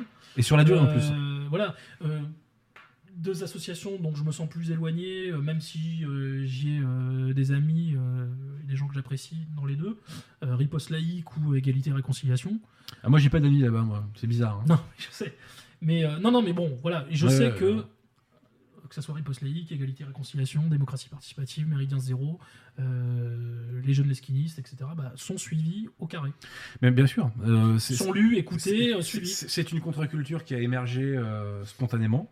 Non, et puis ça- Et, je pense que ça euh, va même plus loin maintenant, c'est que même une partie des idées que nous avons défendues Ouais, c'est évident. Mais maintenant évident. sont reprises ou même si elles ne sont pas affichées Oui. publiquement. Je pense notamment à un sujet bien particulier. Une des principales figures du Rassemblement national aujourd'hui, dont je ne donnerai pas le nom mais que je connais très bien. Ah, tu donnes plus les noms maintenant. hein, Non, non, non, non, parce que je veux pas lui, tout simplement lui créer d'embarras. Euh, Oh, on s'en fout. hein. et lui complètement et totalement convaincu euh, de la nécessité qu'il y aura un jour à organiser la remigration. Ah, il y a donc une personne au Rassemblement Non, national non, qui il y en a pas qu'une seule. C'est quand même c'est Non, formidable. non, mais c'est quand même un progrès. hein. Il n'y en a pas qu'une seule, il y en C'est a, un progrès. il y en a plusieurs. Non, mais il y en a d'autres, bien entendu. Officiellement, quand il est devant une caméra de télé, il parle d'assimilation républicaine, euh, MDR, euh, voilà, n'est-ce voilà. pas mais dans son esprit, il y a clairement un plan de Voilà, remigration. oui, mais Euh, encore heureux. Hein. Il lit, euh, je dirais, religieusement euh, euh, Laurent Ozon. Euh, il regrette d'ailleurs qu'une chose, c'est que le mouvement pour la remigration que ce dernier avait lancé est resté lettre morte. Oui. Est malheureusement une coquille Hélas, vide, ouais. alors que c'était certainement Très bonne idée. ouais. l'opération la meilleure qui était lancée ces 15 dernières années. euh, Ah, Peut-être pas quand même. Hein, Si, mais- si, si, si, clairement. Bon, si tu veux, pour faire plaisir. De mon point de vue, c'est la meilleure qui a été lancée au cours des 15 Mais dernières années dans la la, galaxie la, nationale. la- la- la jeune génération, euh, et les, les- les figures montantes du Rassemblement national, à ce que j'en sais, pensent globalement très très bien. Ils n'ont pas du tout ce vernis gauchisant euh, que Marine Le Pen a, a mis euh, sur sa politique, euh, enfin sur son Bah, de discours, toute façon, euh, le vernis depuis qu'elle a la tête. on le, euh, on le du retrouve aujourd'hui euh, chez les patriotes. euh, On mettra un bip là. On mettra un bip. euh, avec donc, euh, bon, bah, euh, Philippot l'a complètement assumé. hein, il a dit évidemment, que, Ah, assume tout. évidemment que nous sommes pour l'IVG, euh, évidemment que nous ne toucherons pas la loi Taubira. euh, euh, qu'est-ce qu'il y a, enfin, bon. Voilà, bon, tout est assumé désormais, c'est très bien, les patriotes sont partis. Euh, maintenant, on peut commencer à parler sérieusement. quoi. Est-ce qu'il y a une autre question euh, Euh, oui. Une question euh, d'Henri Costigan. À quoi sert l'immigration pour nos élites Il y a plusieurs choses. Ah, bah, rien. Il y a plusieurs choses. Franchement, c'est même plus l'histoire du travail parce qu'ils Non, bossent non, même alors, plus. ça, ça a été un des éléments aujourd'hui. Aujourd'hui, pour, pour moi, mon avis est de moins en moins valable. Ça l'est encore en Allemagne. Parce qu'en Allemagne, on a quand même vu euh, des offres d'emploi à 1,05€ de l'heure, voire 85 centimes de l'heure. Mais malgré tout, quand on voit sur le 1,5 million et demi de migrants qui sont arrivés en 2015 en Allemagne, la partie. Ouais, un million et demi. ouais. La partie, en fait, qui, s'est- qui a été mise au travail ou qui suit des formations professionnelles est infime.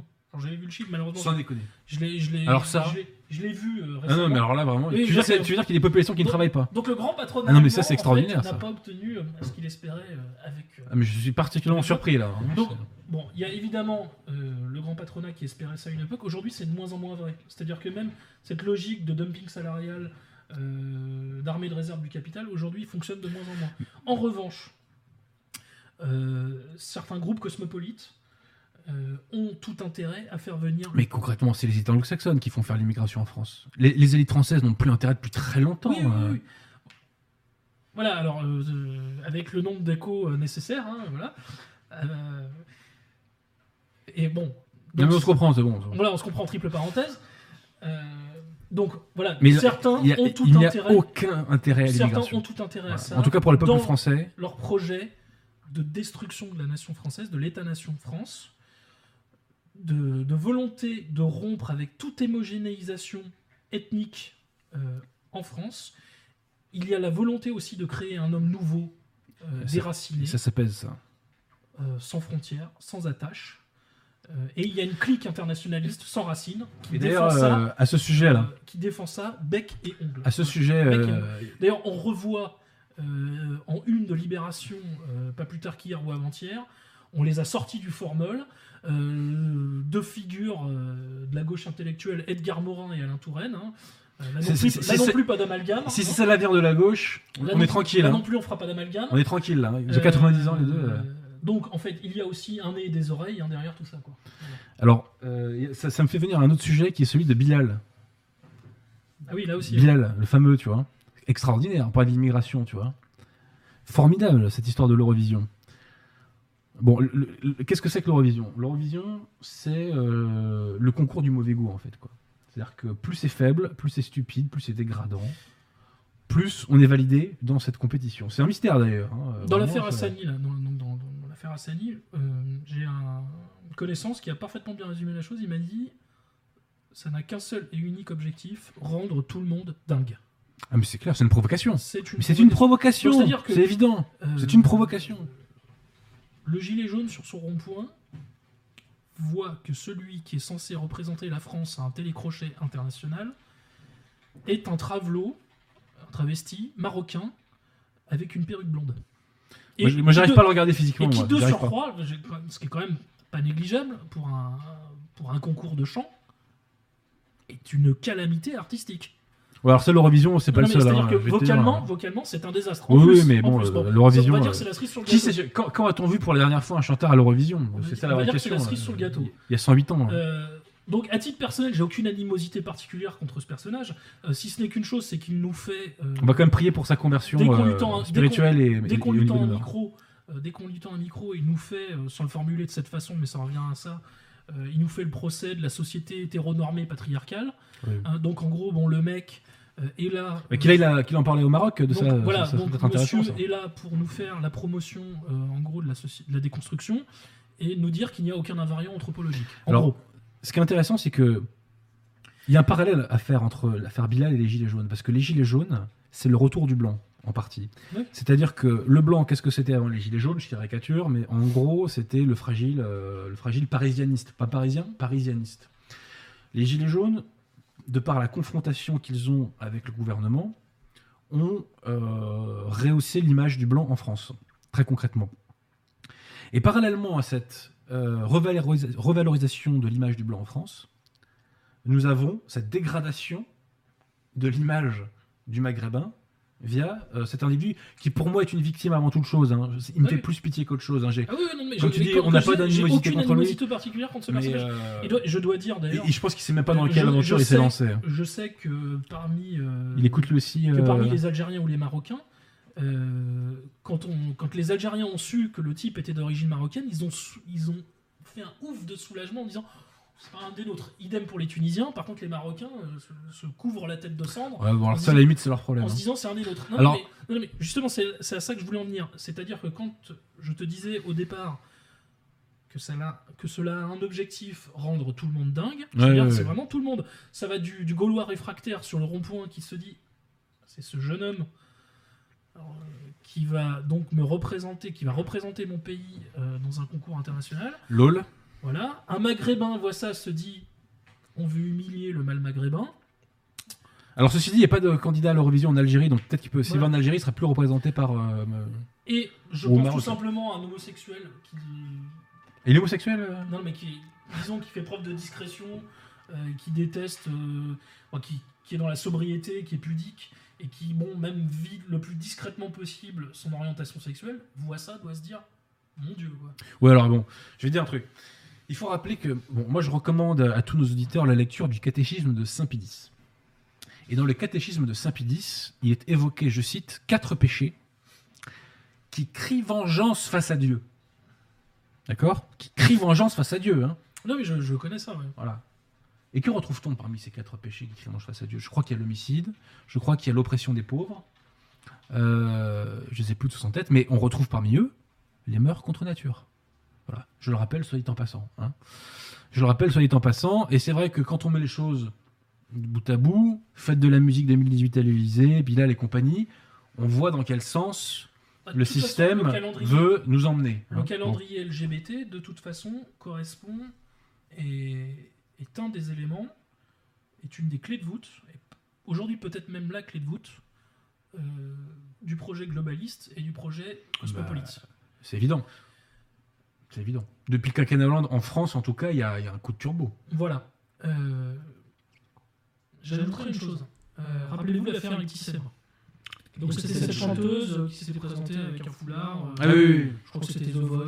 Oui, oui, oui. l'émission. La voix, on va dire. Voilà, et donc euh, elle était présentée comme une euh, jeune femme avante, euh, voilà, avec son euh, voile, euh, mélange. Enfin voilà, on était dans le postmodernisme, hein, c'est-à-dire qu'elle était, elle était voilée, en même temps maquillée comme une voiture volée, elle chantait du Leonard Cohen, euh, et euh, bon, en gros, toutes les déclarations qu'elle faisait publiquement étaient une ode à la fraternité humaine et générale. Voilà.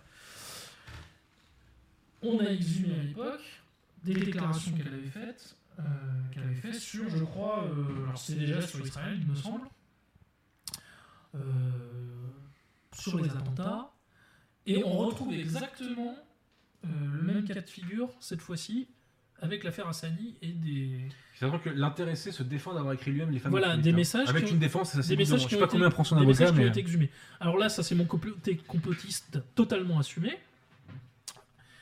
Euh, je pense qu'il y a une guerre qui joue euh, entre deux familles. Alors on va le dire comme ça, on va dire entre les Sorosiens et les Netanyahiste. Ouais, ouais. Si on veut prendre un exemple hexagonal, on va dire entre Askolovitch et Golnadel. Euh, Askolovitch, en gros, soutenait Ibtissem, et aujourd'hui, j'imagine qu'il va soutenir Bilal Hassani, je le suppose. Et en gros, Golnadel a eu à l'époque la peau d'Ibtissem. Et je me demande si la faction Golnadel n'aura pas la, la peau d'Hassani, Sachant que. qui a été propulsée par Il y a- la faction Il n'y a, pas eu que les, les tweets contre Israël, il y a aussi les tweets. Enfin, il y a la vidéo, euh, on va dire, ambiguë, n'est-ce pas sur les Euh, attentats. Sur les attentats. quoi. Mm. Et alors, je pense que le- la vidéo sur les attentats ne sera pas celle. En fait, alors si, on avancera ça comme prétexte. Mais je pense que ce ne sait- si jamais il est écarté de la compétition, ça ne sera pas cette vidéo-là qui sera décisive dans le choix de l'écarter. C'est pas impossible. Je pense que ça sera les messages qu'il a fait sur Israël. Est-ce que, ma chère Victoire, nous avons d'autres questions? Euh, oui, nous avons d'autres questions. Alors, euh, le message de. oui, déjà, euh, Piro euh, San Giorgio qui dit euh, Salut Adrien et à, salut à Adrien et à Maurice. Amitié. Très content de Ouais. revoir Maurice Gendre en pleine forme. Salutations Suisse. J'écouterai l'émission en entier après le temps de coucher les troupes. bah, Merci. Pierrot. Pierrot est un. Moi, j'apprécie beaucoup Pierrot Ouais. Giorgio, c'est un homme droit. Euh, Un et, grand salut euh, amical. Et d'ailleurs, j'espère qu'il viendra ici à l'occasion. J'espère qu'il viendra ici à l'occasion. Un grand salut amical.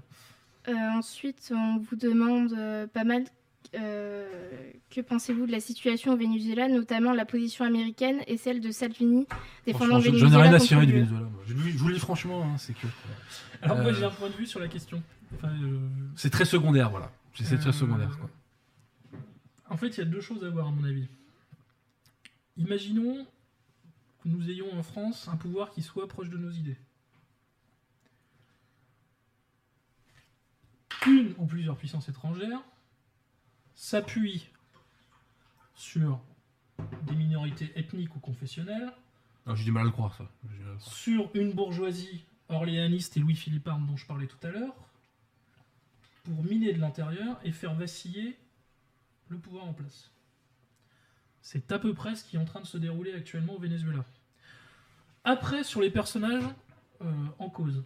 En gros, à titre personnel, entre euh, Nicolas Frère Bolivar Maduro et euh, Juan Mike Pompeo CIA Guaido, j'en ai rien à foutre.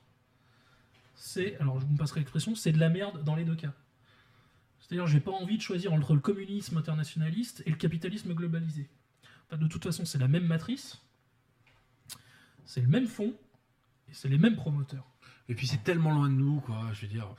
Donc voilà, j'ai. euh, Après, évidemment, je suis accablé pour le sort des Vénézuéliens, qui est vraiment, c'est le moins qu'on puisse dire, tout sauf enviable. C'est un autre problème. J'espère qu'ils ne connaîtront pas le même sort que les Syriens ou les Libyens ont connu. C'est tout ce que je leur souhaite. Je prie le ciel pour ça. Maintenant, savoir si c'est plutôt Maduro ou Juan Guaido, dans les deux cas, pour le peuple vénézuélien, ça sera calamiteux. Maintenant, je dis effectivement, il faut prendre le problème d'un autre point de vue. Même si je ne soutiens pas Maduro pour les, les éléments que je viens de vous donner, c'est-à-dire, euh, en gros, euh, frère Bolivar, moi je m'en contrefous. Le, le maçonnisme bolivarien, euh, je m'en fous autant que Mike Pompeo CIA, quoi. Euh, ça me parle aussi peu. Mais imaginez, enfin renversons la situation, imaginez que nous connaissions une situation à peu près similaire à ce que je viens de vous décrire tout à l'heure en France. Eh bien, c'est à peu près ce que sont en train de vivre, euh, en gros, les partisans de Maduro aujourd'hui au Venezuela. Alors, avant de prendre une autre question, il y a une chose que je voulais faire. J'ai choqué, semble-t-il, beaucoup de gens qui se revendiquent du national-socialisme. Ça existe encore dans les commentaires. Ils me disaient, mais monsieur Abosi, qu'est-ce que vous racontez? L'Église n'a jamais condamné le national-socialisme. Alors bon, écoutez, j'ai quand même pris avec moi aujourd'hui la lettre encyclique de Pie XI, Mit Brennender Sorge, qui est donc l'encyclique qui a condamné, le 14 mars 37, le national-socialisme. Alors, que reproche Pie XI euh, au national-socialisme? Alors tout d'abord, il reproche le non-respect du concordat, puisqu'il y avait un concordat qui était fait donc, euh, entre l'Allemagne et le Vatican. hein. Et notamment, ça se traduit par le fait qu'il y avait une lutte ouverte euh, contre l'école confessionnelle, les écoles confessionnelles catholiques, dans le Reich. Autre point, il reproche, et on va faire une petite dédicace à Bergoglio, il reproche euh, le panthéisme qui est diffusé dans la société allemande. Le panthéisme, c'est le fait que toute la nature est divine. La nature est une émanation en quelque sorte de Dieu, ou en tout cas les hommes sont une émanation de Dieu. Et donc, Pion écrit Quiconque identifie dans une confusion panthéistique Dieu et l'univers, abaissant Dieu aux dimensions du monde ou élevant le monde à celle de Dieu, n'est pas de ceux qui croient en Dieu. C'est très clair. Manque de chance dans l'encyclique de Bergoglio, Laudato Si, c'est exactement ce qu'il fait dans beaucoup d'endroits. Je reviendrai dessus dans une vidéo ultérieure. Il reproche aussi euh, l'idolâtrie. Quiconque prend la race, ou le peuple, ou l'État, ou la forme de l'État, ou les dépositaires du pouvoir, ou toute autre valeur fondamentale de la communauté humaine, toute chose qui tienne dans l'ordre terrestre une place nécessaire et honorable. Quiconque prend ces notions pour les retirer de cette échelle de valeurs, même religieuse, et les divinise par un culte idolâtrique, celui-là renverse et fausse l'ordre des choses créées et ordonnées par Dieu, etc. Celui-là est loin de la vraie foi. Ce qui est intéressant, c'est que Pion ne dit pas que la race c'est n'importe quoi. Il dit que c'est important, il dit que c'est une chose, c'est une valeur fondamentale de la communauté humaine, qui tient dans l'ordre terrestre un plan nécessaire, honorable, mais qu'il ne faut pas l'idolâtrer. Ça fait un bon équilibre des choses, me semble-t-il. Ensuite, rapidement, que nous dit Pion Il critique les blasphèmes qu'il y a dans la société allemande, il critique un paganisme agressif et favorisé, hélas, de bien des manières par des hommes influents. Il critique le martionnisme, le martionnisme qui vise à vouloir éradiquer l'Ancien Testament. Pion nous dit ceci.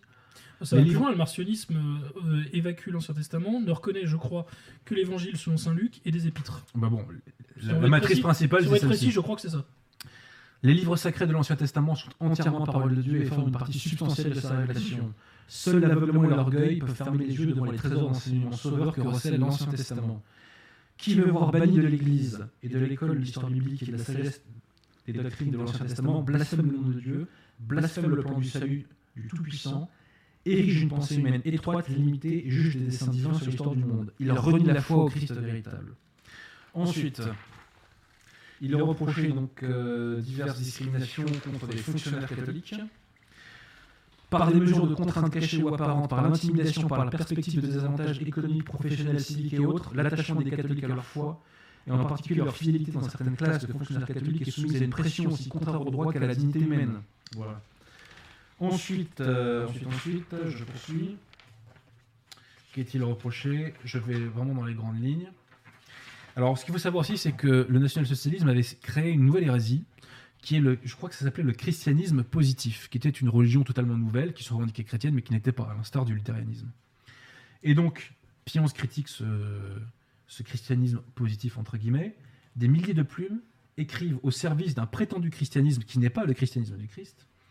La presse et la radio vous envahissent quotidiennement de productions hostiles à la foi et à l'Église, impudemment agressives envers tout ce qui doit vous être le plus vénérable et le plus sacré.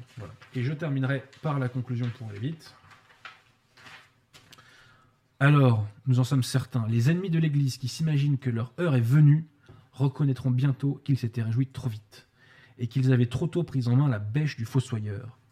Alors le jour luira où, succédant aux hymnes du triomphe prématuré des ennemis du Christ, s'élèvera vers le ciel du cœur et des lèvres des fidèles le tédéum de la délivrance, un tédéum de reconnaissance envers le Très-Haut, un tédéum d'allégresse à la vue du peuple allemand tout entier, même avec ses membres aujourd'hui fourvoyés, revenant à la religion, et dans une foi purifiée par la souffrance, ployant de nouveau le genou devant le roi des temps et de l'éternité, Jésus-Christ, se disposant enfin dans la lutte contre ceux qui nient Dieu et ruinent l'Occident chrétien, à reprendre en harmonie avec tous les hommes de bonne volonté de tous les peuples la mission que les plans éternels lui ont assignée.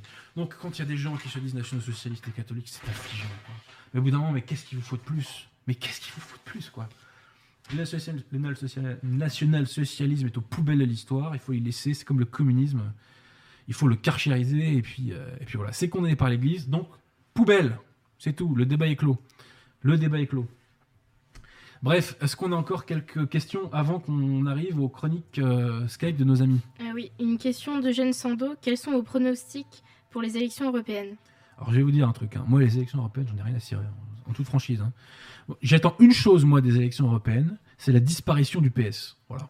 La disparition symbolique du Parti Socialiste qui a fait tant de mal à la France. Il y a peu de choses aussi infâmes que le PS. euh, Tu pourras avoir celle de LR aussi. Quasi. Oui, mais il y a une différence, c'est que... Dispa- Disparition du PS, Ah, c'est quasi. Alors attends, il y a une différence avec LR aussi. C'est que le LR d'aujourd'hui n'est plus celui d'hier. Et le LR d'aujourd'hui peut être euh, phagocyté au bon sens du Non. terme. Alors ça, je n'y crois pas une demi-seconde. Alors, non, non, non, on va pas nous refaire le coup de Sarko 2007, quoi. C'est pas ça que je te dis. Ça va.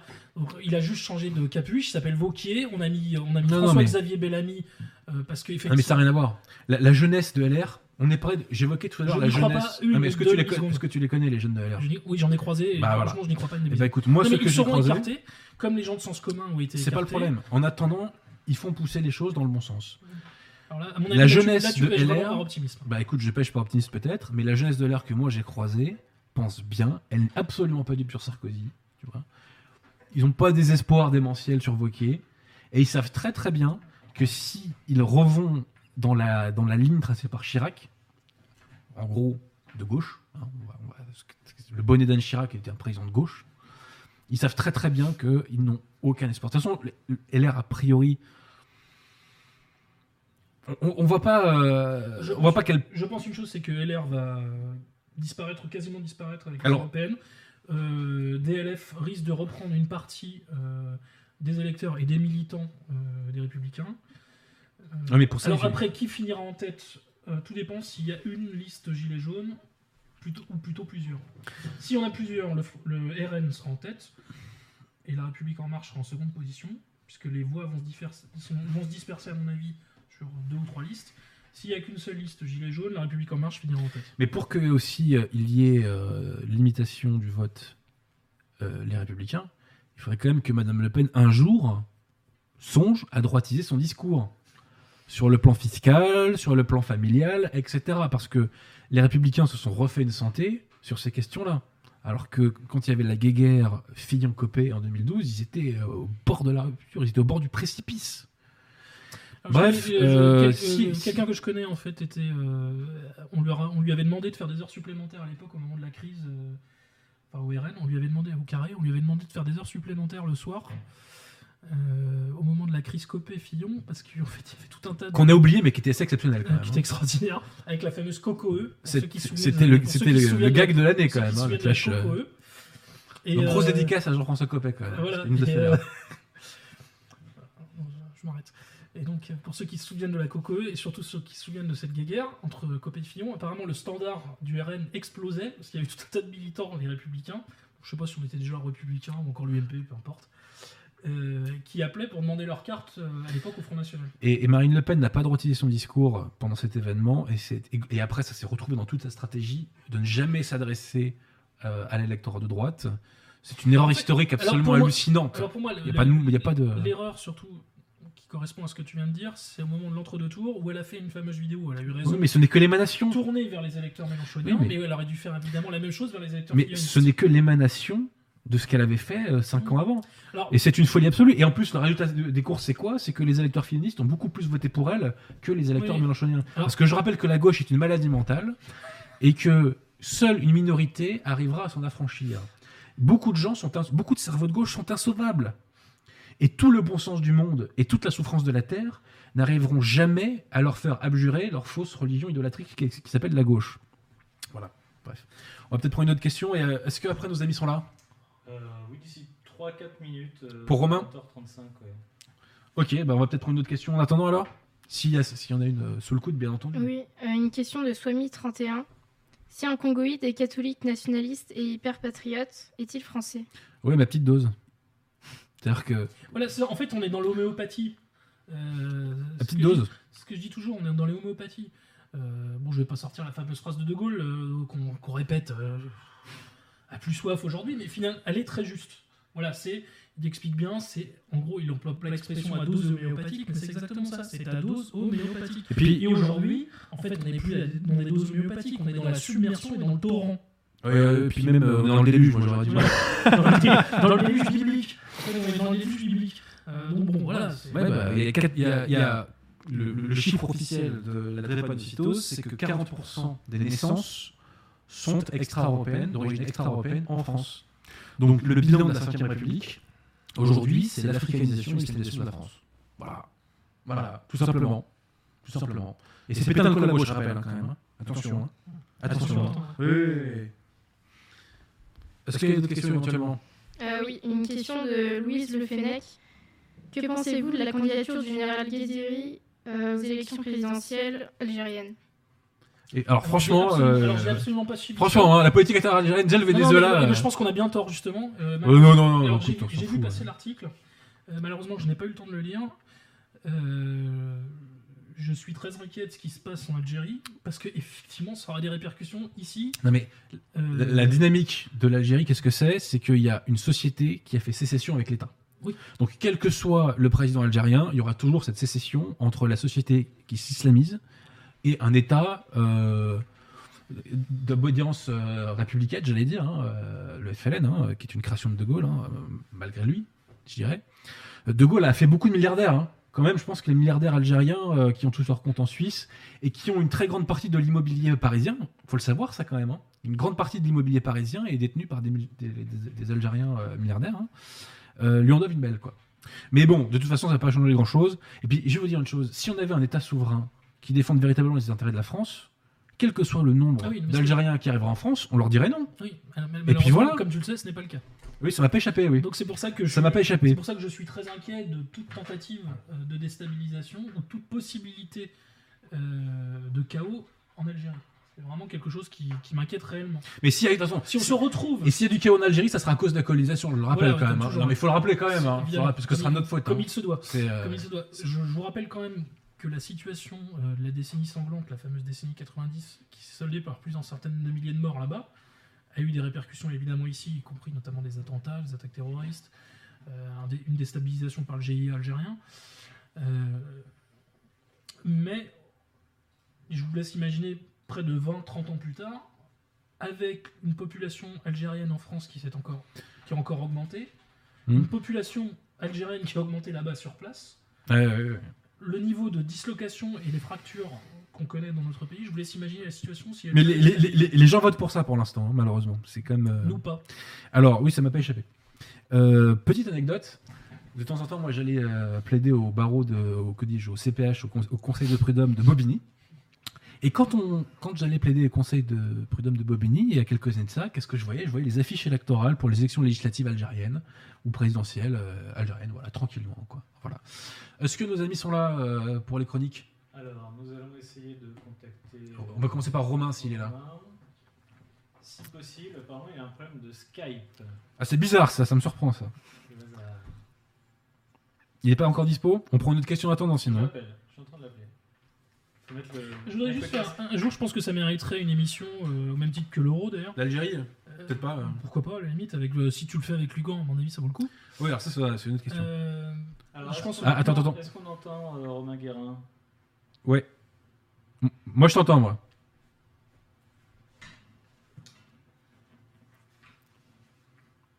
C'est bon, là Ça, ça passe euh? Oui, oui. tu, peux, tu, tu peux y aller, euh, Romain.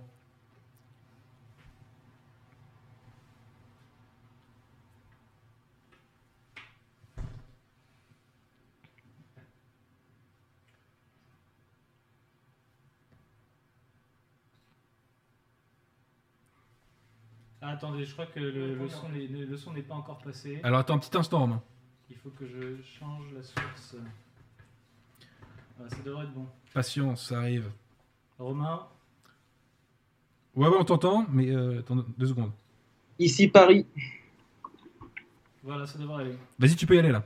Donc euh, je recommence tout ou on, on- on Donc, attendait un tu, petit tu peu disais que tu méditais. Je disais que j'ai médité, maintenant euh, je médite un peu moins, mais que j'avais longtemps médité sur euh, la philosophie politique et particulièrement sur la notion de pouvoir, euh, voilà, dans mes méditations un peu solitaires. Et dans ces temps un peu mouvementés, il m'a paru utile de rappeler quelques petites vérités sur lesquelles les esprits curieux, dont les auditeurs sont, j'im- j'imagine, pourront se reposer afin de, se forger dans le brouillard in- intellectuel actuel une vision un peu plus juste du monde qui les entoure. Alors, première évidence, euh, le pouvoir appartient à celui qui le prend. Euh, on ne compte plus livre aussi épais que fastidieux qui recherche dans les nuages une justification physique ou métaphysique au règne d'une classe. Si la justification s'avère toujours nécessaire à des fins de propagande, la véritable raison qui fait que des dominants dominent est avant tout une question de volonté. On doit vouloir de toutes ses forces le pouvoir, et celui qui l'obtient, c'est tout simplement celui qui le veut le plus. Ce simple constat, déjà, peut nous permettre de détruire le spectre de la démocratie directe qui revient de nos jours hanter les esprits candides sous la forme d'un Étienne Chouard, par exemple, personnage aussi inoffensif pour le système en place que sympathique au demeurant. Qui ose dire sans rougir que le peuple a une volonté farouche de prendre le, le pouvoir? Qui ose dire sans vergogne que le peuple désire à tous les instants de sa vie se gouverner lui-même? Pour le connaître un peu, ce peuple, je peux vous dire, moi, quelles sont ses aspirations profondes. La dignité, la justice et le respect. Ce que monsieur tout le monde souhaite, c'est simplement vivre de son travail, pouvoir prospérer, être propriétaire et pouvoir fonder sa petite famille. Et ça, sans être spolié par une élite parasitaire et sans recevoir de coups de matraque. Pourquoi le voudrait-il d'ailleurs ce pouvoir, le peuple, quand on sait en toute conscience et expérience ce que c'est que exercer le pouvoir? Accéder au cœur des foyers de décision, ce n'est pas comme aller à la pêche le dimanche, c'est une sorte de sacerdoce laïque, moralement et humainement assez laid, qui demande une implication de tous les instants. Le pouvoir est multiple et diffus, mais il a néanmoins des centres, et pour les approcher, il faut chaque jour mettre sa vie personnelle, son intimité de pour courtiser. C'est-à-dire appartenir à des cercles où les absents ont toujours tort, aller à des réunions inutiles, se montrer à des événements aussi variés que la fête du boudin portugais et le salon du livre maçonnique, tisser des liens artificiels avec des gens stupides et vides par intérêt uniquement. L'homme sain de corps et d'esprit a un rejet épidermique du mode de vie qu'implique l'exercice de la moindre responsabilité politique. À ce terme de notre réflexion, nous arrivons à un constat terrible qui est le corollaire de notre première évidence.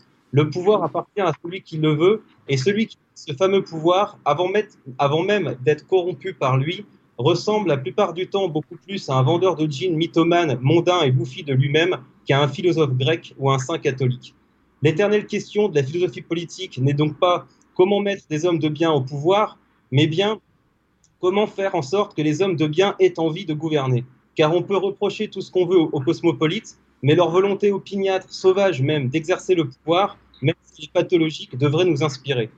Nous, nous arrivons à notre seconde évidence. Le premier souci du pouvoir n'est pas de s'exercer, mais d'assurer par tous les moyens sa propre conservation. Prenons le cas d'un jeune militant politique qui s'engage à l'âge de 18 ans. Avant même de pouvoir espérer le moindre poste, un temps soit peu lucratif, il devra prendre plusieurs longues années, il devra pendant plusieurs longues années se donner corps et âme pour son parti, sans le moindre retour palpable. Bénévolement, il ira très tôt le matin coller des affiches. Bénévolement, il devra organiser des rencontres, des réunions. Bénévolement, il ira boiter et tracter le soir et les fins de semaine. Bénévolement, il se fera secrétaire d'un responsable quelconque afin de se faire un peu de réseau.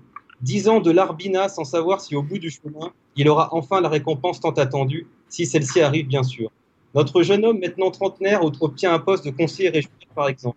À votre avis, quelles vont être ses priorités? Après tant d'années de sacrifices, les premières choses auxquelles il pensera naturellement seront comment tirer profit de ma position et comment y rester le plus longtemps possible? L'application d'un programme viendra ensuite, même si ce dernier devait radicalement changer et entrer en opposition avec les convictions profondes de notre jeune homme maintenant bien installé et bourgeoisement satisfait de sa nouvelle condition. Cette histoire à plus grande échelle, à l'échelle de toute une classe sociale, et vous comprendrez à quelques exceptions près les motivations profondes de tous les puissants de toutes les époques. Finalement, on pourrait dire comme dans l'Ecclésiaste, ce qui fut sera, ce qui s'est fait se refera, et il n'y a rien de nouveau sous le soleil. La plupart du temps, en effet, en ce qui concerne la vie des hommes en société, Il s'agit souvent d'une grande répétition où rien ne change vraiment. Pourtant, depuis 1789, une grande nouveauté a surgi dans le monde des idées politiques, une nouveauté que l'on pourrait qualifier de diabolique tant son efficacité semble à toute épreuve. Avant 1789, il y avait une relative transparence du pouvoir, c'est-à-dire qu'on savait à peu de choses près qui régnait et pourquoi. Les dominants s'affirmaient comme dominants, ils pouvaient se justifier par la naissance, la richesse, la force par exemple. Cette attitude, certaine façon morale, car sincère et assumée, d'un point de vue technique de la conservation du pouvoir, elle est risquée car elle donne un visage à la domination et donc une cible tangible à des insurrections populaires qui ne manquent jamais d'arriver. Le bourgeois en guillotinant Louis XVI, les bourgeois en guillotinant Louis XVI ont bien coupé symboliquement et physiquement la tête de l'aristocratie régnante jusque-là, mais ils ont par là même coupé la tête de leur pouvoir à venir. Ils avaient déjà annoncé leur plan pour régner jusqu'à la fin des temps, à savoir que leur pouvoir visage qu'il ne pourra plus jamais être montré du doigt, identifié et donc combattu. Si le pouvoir de la bourgeoisie se veut sans visage, il a pourtant choisi un masque magique. Ce masque, c'est le peuple. En un tour de passe-passe tous les 4 ou 5 qu'on appelle élection, la domination bourgeoise par l'argent et la violence se transforme en volonté populaire. C'est la double peine. Le peuple subit l'oppression et politiquement, on le tient pour responsable de cette oppression. Chers auditeurs, autre dent d'évidence qu'il faut répéter chaque jour, les plus grands démocrates ne sont pas automatiquement démophiles, dans les faits, bien au contraire. Ceux qui détestent le plus viscéralement les chauds et les prolos sont les défenseurs les plus acharnés du suffrage. Jack London, le célèbre auteur de Cro-Blanc, a écrit en 1908 Le Talon de fer, qui est une des toutes premières dystopies. Dans un passage, court passage que je vais vous lire, le rapport de force politique éclate dans toute sa pureté et sa. Ernest, un jeune prolétaire, est invité par sa petite amie, fille d'un riche industriel, à un club de réflexion où les hyper riches aiment à bavarder. Après différents échanges, un bourgeois fatigué par la dialectique d'Ernest s'échauffe et prend la parole. Je cite Voici donc notre réponse. Nous n'avons pas de mots à perdre avec vous. Quand vous allongerez ces mains dont vous vantez la force pour saisir nos palais et notre aisance dorée, nous vous montrerons ce que c'est que la force. Notre réponse sera formulée en sifflement d'obus, en éclamant de shrapnel et en crépitement de mitrailleuses. Nous broierons vos, révolutionnaires sous, notre talon et nous vous marcheront sur la face. Le monde est à nous, nous en sommes maîtres, il restera à nous. Quant à l'armée du travail, elle a été dans la boue depuis le commencement de l'histoire, et j'interprète l'histoire comme il faut. Dans la boue, elle restera tant que moi et les miens, et ceux qui sont après nous, demeureront au pouvoir. Voilà le grand mot, le roi des mots, le pouvoir. Ni Dieu, ni Mammon, mais le pouvoir. Ce mot-là, retournez-le sur votre langue jusqu'à ce qu'elle vous cuise le pouvoir. Déshabiller la République de toutes ces fanfreluches grossières que sont ces antiphrases. Liberté, égalité, fraternité, droit de l'homme, liberté d'expression, et vous retrouverez ce monstre brutal et froid. Si la République accepte un débat avec vous, si elle vous laisse parler, si elle vous donne le droit de respirer, c'est qu'au fond, sur les principes, même si vous l'ignorez, vous êtes d'accord avec elle. Sinon, pour paraphraser Orwell, elle vous piétinera le visage, sa botte, pour toujours. Clausewitz disait que la guerre est la continuation de la politique par d'autres moyens, certes, mais la réciproque est, encore plus vraie. La politique est la continuation de mal-pensants le savent et les gilets jaunes et borniers commencent à le découvrir. Voilà, mes amis. Bah, merci Romain. Et euh, effectivement, tu, pointes du doigt euh, une question qui est fondamentale, qui est celui de la conquête du pouvoir. Beaucoup de gens rattachés dans cette galaxie, dont les contours sont pas tout à fait clairs d'ailleurs, qui s'appelle le, le camp national, euh, sont selon moi dans une logique de posture et d'esthétique. Et tous ces gens-là jouent un rôle, mais au fond, ils ne sont pas dans une logique de conquête du pouvoir. Eh bien, moi, tout ce que je fais, c'est pour qu'un jour, nous reprenions le pouvoir. Tout est orienté pour une reconquête du pouvoir. Et d'ailleurs, ce que, je dis souvent, c'est que pour reprendre le pouvoir, il faut des Français refrancisés.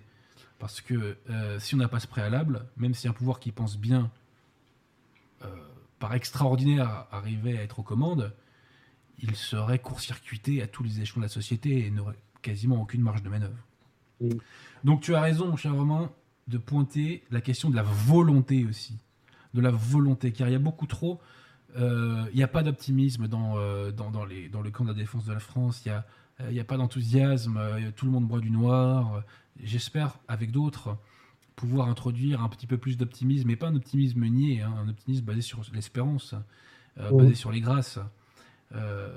Il nous faut de- des valeurs positives. Il nous faut être conquérant. Voilà. Il faut un esprit de conquête. On est, on est dans une logique de reconquête des esprits. On doit avoir un esprit de conquête et une volonté en titane. C'était effectivement deux choses que c'est ce que j'avais voulu transmettre dans la chronique, deux choses que j'avais repérées dans ce milieu-là. Euh, premièrement, que la volonté, ce que ça implique, et deuxièmement, parfois même euh, une forme euh, de naïveté, pour pas dire de bêtise, où on, on entend ces, ces gens-là renvoyer euh, à la tête du pouvoir euh, les, droits de l'homme, euh, etc. C'est-à-dire euh, jouer avec les cartes, euh, les propres cartes de l'ennemi, comme si vous savez, cette célèbre fausse phrase de, Voltaire, là, qu'il n'aurait même pas prononcée, genre je serais prêt à mourir, euh, je suis pas d'accord, mais je suis prêt à mourir pour tes idées. Comme si finalement il croyait à ça et que réellement, quiconque est, au pouvoir, il, est normal qu'il qu'il muselle plus ou moins. Vous, êtes, vous avez beau être. Bonne guerre. Euh, vous n'allez pas euh, tendre et financer euh, un mouvement contestataire. Donc euh, cette naïveté-là, il faut, il faut déjà la mettre à la poubelle. À partir du moment où vous êtes vraiment dans la contestation, vous êtes dans une forme de guerre et vous n'allez pas jouer euh, dans, dans des petits conseils régionaux ou dans des petits parlements. Ça, c'est pas là. C'est pas Alors, comme ça que ça. C'est pas totalement inutile non plus parce que d'une part, ça retire des moyens d'action euh, à nos adversaires et ça peut donner des moyens d'action sociale. Tu vois ce que je veux dire de, voilà. Mais en revanche, il faut pas l'absolutiser et en faire euh, l'horizon indépassable en fait. Voilà. Et, ça peut être, ça peut être très utile euh, si tu veux quand tu es, vraiment un, as une volonté de faire parce que effectivement tout ça, toutes ces institutions, elles sont assez bien faites et par inertie, euh, euh, tu rentres, tu étais un, un, révolutionnaire, puis au bout de deux ans, tu vas à la cantine du Sénat et puis tu vois quoi, Voilà. ta vie tout. Et, Parce l'apprivoisement lié à ces institutions fait que les hommes étant des hommes, à part si tu as une volonté de faire et tu dis voilà, je vais, je vais rester dans ces institutions pendant des années, puis je vais essayer de, de faire de l'entrisme ou de faire un peu de propagande, euh, faut vraiment être un homme. Ce qui est euh, ma connaissance que j'ai jamais vu dans l'histoire euh, dit comme ça. hein. Mais après, moi, je suis pas contre. euh, voilà, je pense qu'il faut aller partout. Non, mais Euh, il, faut, voilà. il faut aller partout, mais actuellement, il manque une volonté de faire, de reprendre le pouvoir, et les gens, malheureusement, dans le camp national, sont très rarement dans une, dans une euh, véritable euh, dynamique, dans un véritable esprit de conquête. Il, y a beaucoup trop de, de carnaval, beaucoup de gens jouent un rôle, selon moi. Ce n'est que mon, mon expérience personnelle, hein. je, je- je- je parle de ce que j'ai vu et de ce que je, je crois avoir décelé. D'ailleurs, cher Adrien, c'est la, la seule explication déjà par l'absurde. Euh, si si d'a- d'ailleurs, on, s- on- si nous, on ne savait pas, par l'absurde, quand on voit le pouvoir aujourd'hui, qui sont les gens au pouvoir, on se dit, mais comment ça se fait que ça se passe comme ça? Comment on peut avoir des Castaner, des euh, Lolo de Folle, enfin bon, je ne sais plus leur nom on va parce- censurer pour éviter le procès. Ouais, ouais, c'est parce qu'au fond, tant qu'il y aura personne derrière, on, on- on pourra nous mettre n'importe qui. Et, et Mais- en fait, au fond, je pense que les Français, euh, ils sont là, ils sont dans une torpeur, c'est qu'ils disent, mais moi, je vais voter euh, pour, euh, pour des gros nuls comme ça qui nous insultent ouvertement toute la journée, parce qu'en fait, au fond, je sens qu'il n'y a personne d'autre. Donc Ça, en fait, les responsables, c'est les gens qui proposent pas euh, une offre politique. Bien sûr, certes, Mais Voilà. euh, c'est ça qu'il faut bien comprendre, c'est que et là si j'avais su, euh, j'aurais, je serais allé chercher la citation de Saint-Pédis, mais en gros en substance, ce qu'il te dit, c'est que la cause du mal, c'est l'inertie des bons. C'est aussi simple que ça. Et il faut Bah, bien comprendre une chose, c'est que euh, l'hist- l'histoire n'appartient pas aux plus beaux, aux plus riches, aux plus forts, aux plus intelligents. L'histoire appartient aux plus actifs. Le critère qui fait l'histoire, c'est l'action. Et Voilà, ça, il faut jamais l'oublier. Parce que le réflexe de l'individu, de l'individu de base, c'est l'inertie. L'individu de base a autre chose à faire que de s'investir publiquement ou simplement il n'en a pas l'envie. C'est l'action qui est récompensée dans l'histoire, avant toute chose. Ce que je voulais souligner. Et malheur vaincus, va evictis. Va evictis. On en, avait, on en avait discuté un peu ensemble et moi je trouvais qu'il y avait une forme d'aporie parce qu'effectivement des gens généralement de bien ont tendance à fuir en fait le marécage Bah, politique. surtout, ils sont Alors, persécutés par, par le régime hein, depuis 200 ans aussi. hein. Ça pas. euh, oui, et puis le régime parlementaire tel qu'il est implique voilà quoi des choses. Mais ce que je veux dire, c'est que globalement, il y a beaucoup de, alors c'est, il y a beaucoup de méditatifs en fait parmi les gens qui veulent une vie euh, retirée. Alors évidemment, il y a une forme de lâcheté parce qu'en fait, tu fuis la cité et puis après tu dis, euh, tu- C'est- pas une forme de lâcheté, Roland. Bon, ça peut exister, oui, bien sûr. Il, il peut y avoir une forme de lâcheté, mais c'est aussi la conscience que seul on peut arriver à rien. C'est-à-dire que concrètement, euh, si tu es tout seul dans ta tranchée avec ta baïonnette et que tu as 10 mitrailleuses allemandes euh, en face, bah, tu vas pas sortir du trou, tu vois. Voilà. Euh, des fois il faut sortir Il y a, il y a euh, beaucoup faut- de gens en France qui, ont, qui pensent bien et qui ont beaucoup de moyens, mais comme ils ne voient pas de débouchés politiques, ils ne font rien. Et nous, tout notre combat, c'est de créer ce débouché politique. Euh, Maurice, est-ce que tu, tu veux rebondir un peu là-dessus ou pas spécialement? Non, pas spécialement. Bon. Bah, Romain, on te remercie ça n'a de pas ta chronique pertinente et aiguisée, si je puis dire, qui a visé juste. Bah, très Et, bien. et et on rappelle que le journal d'Anne France est toujours dispo aux éditions Altitude et que tu as un album en préparation, je crois, non? Voilà, bah oui, qui, euh, qui est dans les, dans les semaines euh, à venir qui sortira. Et, et, euh, et je ferai une petite vidéo sur Anne France parce que je, je, je me permets de dire que. euh, comment s'appelle-t-il euh, déjà euh, ah bah, D'ailleurs, son nom m'échappe évidemment. Celui qui a écrit Le Camp des Saints. Jean Raspail.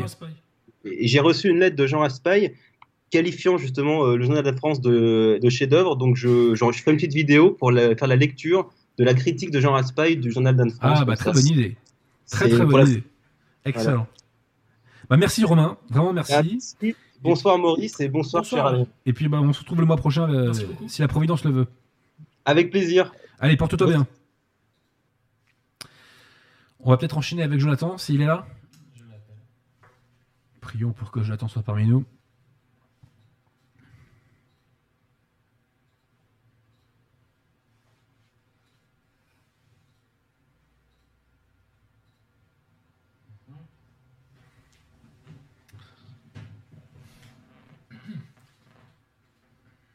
Êtes-vous parmi nous, Jonathan? Ah bah c'est merveilleux. C'est plus pratique pour faire les chroniques. Ça tombe bien. Est-ce que vous m'entendez bien par contre Parce que j'ai Ouais, eu ouais. quelques difficultés à connecter mon micro. Pas de problème, nous ça va, on vous entend. Bon, très bien. Bon, je vais faire assez court justement parce que j'ai eu des problèmes de technique, mais je vais dire l'essentiel sur un livre qui est le livre dont je vais parler ce soir, qui est un livre d'Anatole France et qui s'appelle Les dieux ont soif et qui est, je pense, le livre d'Anatole France le plus connu de ceux qui ne connaissent pas Anatole France. Les dieux ont soif, pourquoi ce livre-là en particulier? Parce que c'est précisément un livre qui est à la croisée de différentes thématiques qui nous intéressent particulièrement, nous, dans, entre guillemets, nos milieux. Ça mêle de la philosophie, ça mêle de la politique, ça mêle de l'histoire et ça mêle de la littérature. Le, résumé du livre, ça se passe dans les années alors post-révolution, disons dans le, dans le créneau révolutionnaire. On est en 1793, donc en pleine terreur, puisque c'est comme ça qu'on l'appellera ensuite. On suit le parcours alors, de plusieurs personnages, mais de un en particulier qui s'appelle Évariste Gamelin, qui est un jeune idéaliste. Alors, il est peintre aussi à ses heures perdues, mais c'est surtout un jeune idéaliste qui va être pris dans l'engrenage de la Révolution, qui va se fanatiser au fur et à mesure que les événements vont s'enchaîner et surtout que le temps va s'écouler tout simplement. Parce qu'au départ, c'est un jeune idéaliste, il est amoureux, il est, il est léger, c'est un peintre, etc. Et l'engrenage de la Révolution va en faire un fanatique et c'est à peu près le thème de ce livre et c'est ce qu'Anatole France a voulu dénoncer parce qu'Anatole France, tout père fondateur de la République qu'il était, parce qu'effectivement il appartenait à ce camp-là, à la, fine équipe des, autorités morales et intellectuelles de la, République, de la Troisième République euh, de, de son vivant. Mais néanmoins, il avait un regard un peu plus critique sur la Révolution et la façon qu'il a eu d'écrire et de développer le récit et d'emmener le lecteur dans les dieux en soif, ça nous démontre qu'il avait un regard critique sur la Révolution et c'est un regard qui nous nous intéresse. En fait, je vais, dire pourquoi. D'abord, l'intérêt, euh, l'un des intérêts du livre, enfin l'un des principaux intérêts du livre, c'est qu'il arrive à traduire avec une certaine efficacité, et ça on le doit à- au talent littéraire d'Anatole France, à la, finesse de sa plume. Il traduit avec efficacité comment l'engrenage est possible d'un point de vue psychologique également. Je vais tout de suite continuer sur ce, su- sur ce sujet-là. La, la thèse, même si elle n'est pas formulée comme ça, c'est pas un roman à thèse présenté comme étant un roman à thèse, c'est présenté comme l'histoire euh, de, Gamelin, et c'est nous qui allons comprendre pourquoi il se situe comme ça. Et c'est pourquoi les gens de, on va dire, les gens de gauche ne comprennent pas, ne peuvent pas compre- comprendre en fait la fanatisation progressive d'Évariste Gamelin, parce qu'ils ne comprennent pas que c'est dans la révolution, dans les idéaux de la révolution, dans le lumiérisme que, que, que puise entre guillemets euh, Gamelin, mais, sans le savoir. Bon là, je, m'embrouille un peu, c'est pourquoi je, vais essayer de préciser un petit peu. Effectivement, le personnage euh, se fanatise. Et nous, on sait pourquoi nous. Parce que nous, notre école philosophique, entre guillemets, nous avons déjà fait la critique euh, des Lumières, en tout cas ce qui méritait d'être critiqué, nous avons fait la critique de la Révolution, et nous avons fait le bilan des conséquences de la Révolution. Mais ça, l'homme de gauche, aujourd'hui, il n'a pas fait ce travail. Donc il comprend pas le livre d'Anatole France. Mais nous, on le comprend parce qu'on sait que la Révolution française, ça n'est pas, contrairement à la légende, une révolution sociale. C'est-à-dire que ce n'est pas la guerre des pauvres contre les riches, ou plus exactement la révolte des pauvres contre les riches. Ce n'est pas ça la Révolution française. La Révolution française, c'est autre chose qu'une révolution sociale. C'est plus exactement une révolution à, deux moteurs. On va dire. Il y a un moteur idéologique à proprement parler, qui donc est d'inspiration lumiériste, qui est athéiste, qui est nihiliste, et qui est habité de volonté de purifier l'humanité en modifiant totalement la contenance morale et philosophique de l'homme. On veut créer l'homme nouveau, la société nouvelle. On veut tout faire en neuf, en fait. On veut vraiment faire table rase avec des motifs, avec des intentions, avec des ambitions véritablement anthropologiques. Je dis depuis les Lumières, mais la Révolution, c'est l'une des étapes de cette métamorphose anthropologique qui s'effectue sur plusieurs siècles. Ça il y, a une base, en fait, il y a une base qui commence à prendre forme à partir de la Renaissance. Je vais préciser un petit peu après. Évidemment, je dis Révolution, Renaissance, je lance de grands repères chronologiques, etc. Mais c'est simplement pour qu'on puisse se situer sur la grande chaîne du temps. Mais depuis, grosso modo, la Renaissance plus encore, on commence à spéculer, on commence à théoriser sur comment tout changer dans le monde. Euh, cette espèce de ce conditionnement intellectuel, philosophique, appelons-le comme on veut, euh, bah, va déboucher sur les lumières qui vont déboucher sur la révolution, etc. Donc il faut, vraiment comprendre que c'est une espèce de pelote de laine et il faut tirer le fil. Il y a, plein d'autres choses qui viennent avec. Donc il y a aussi un moteur, ça c'était le, moteur idéologique, parce qu'il y a des gens qui étaient motivés idéologiquement pour cette révolution. Il y a aussi un moteur que je vais qualifier quoi de, castique, financier, clanique, bourgeois, là-dessus, je pourrais citer un auteur que vous ne me reprocherez pas d'avoir cité, cher Adrien Bozzi, c'est Emmanuel Baudelomeni qui a écrit une somme sur ce sujet-là. On en reparlera sur, sur comment justement, euh, si la révolution à, à un moment donné s'est enclenchée, ce n'est pas parce que les pauvres en ont eu subitement marre de leurs conditions, c'est beaucoup plus compliqué que ça, il y a des ramifications beaucoup plus complexes, et c'est surtout parce qu'il y a des gens qui se sont constitués en bourgeoisie, qui ont réalisé du jour au lendemain, enfin du jour au lendemain, qui ont réalisé assez vite qu'ils avaient un pouvoir, une capacité de nuisance du fait euh, de, de, de, des dispositions sociales dans lesquelles ils se trouvaient après s'être enrichis dans différentes, dans, on va dire, de, business, dans différentes industries.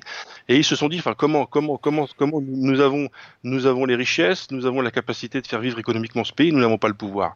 Eh ben, nous voulons le pouvoir. Nous voulons le prendre à qui? Bah, Au roi, au clergé, à la noblesse, etc. Donc ça, c'est la partie que j'appelle le, le moteur le moteur castique en fait, euh, le moteur financier, le moteur bourgeois. Mais la Révolution française, c'est ça. C'est pas une révolution sociale, c'est ça. Si on part du principe que la Révolution française est une révolution sociale, à plus forte raison dans le sens où on entend le mot social aujourd'hui, on ne comprend rien au livre d'Anatole France la Révolution française n'est pas une révolution sociale, et c'est parce qu'elle est une révolution justement idéologique et anthropologique qu'elle a rendu inévitable les excès et les folies sanguinaires qui se sont manifestés à la suite de 1789 et euh, dans le livre qui, nous intéresse.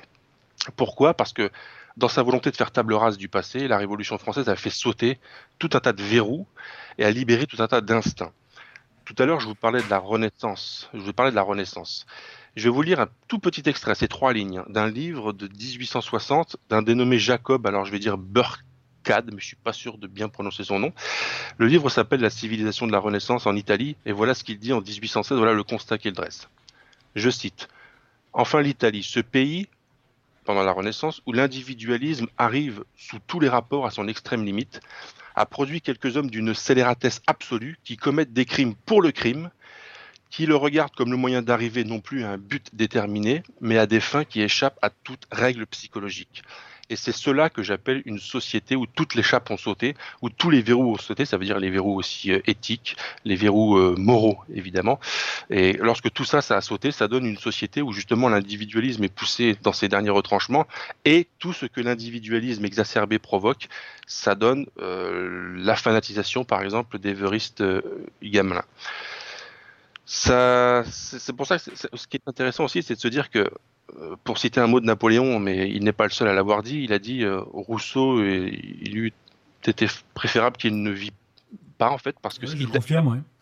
Oui, et voilà, il a provoqué la révolution. Enfin, il fait partie de ceux qui véritablement ont provoqué la révolution. Et pourtant, la révolution, est-ce qui va entraîner, est-ce qu'elle va entraîner, c'est-à-dire les années de terreur, est justement le plaidoyer anti-rousseauiste parfait, parce que Rousseau prétendait que l'homme était naturellement bon, et il a suffi que la révolution fasse sauter tous les verrous pour qu'on se rende compte non, euh, l'homme n'est pas naturellement bon et dès l'instant qu'il n'a plus de verrou pour encadrer son quotidien et pour encadrer sa moralité, ses instincts, si vous voulez, eh ben ça donne la société de la terreur, ça donne le pari de la terreur où c'est la suspicion permanente, les accusations permanentes, c'est c'est la haine de tous, enfin, c'est la guerre de tous euh, contre tous. Donc voilà, ça c'est un petit point intéressant.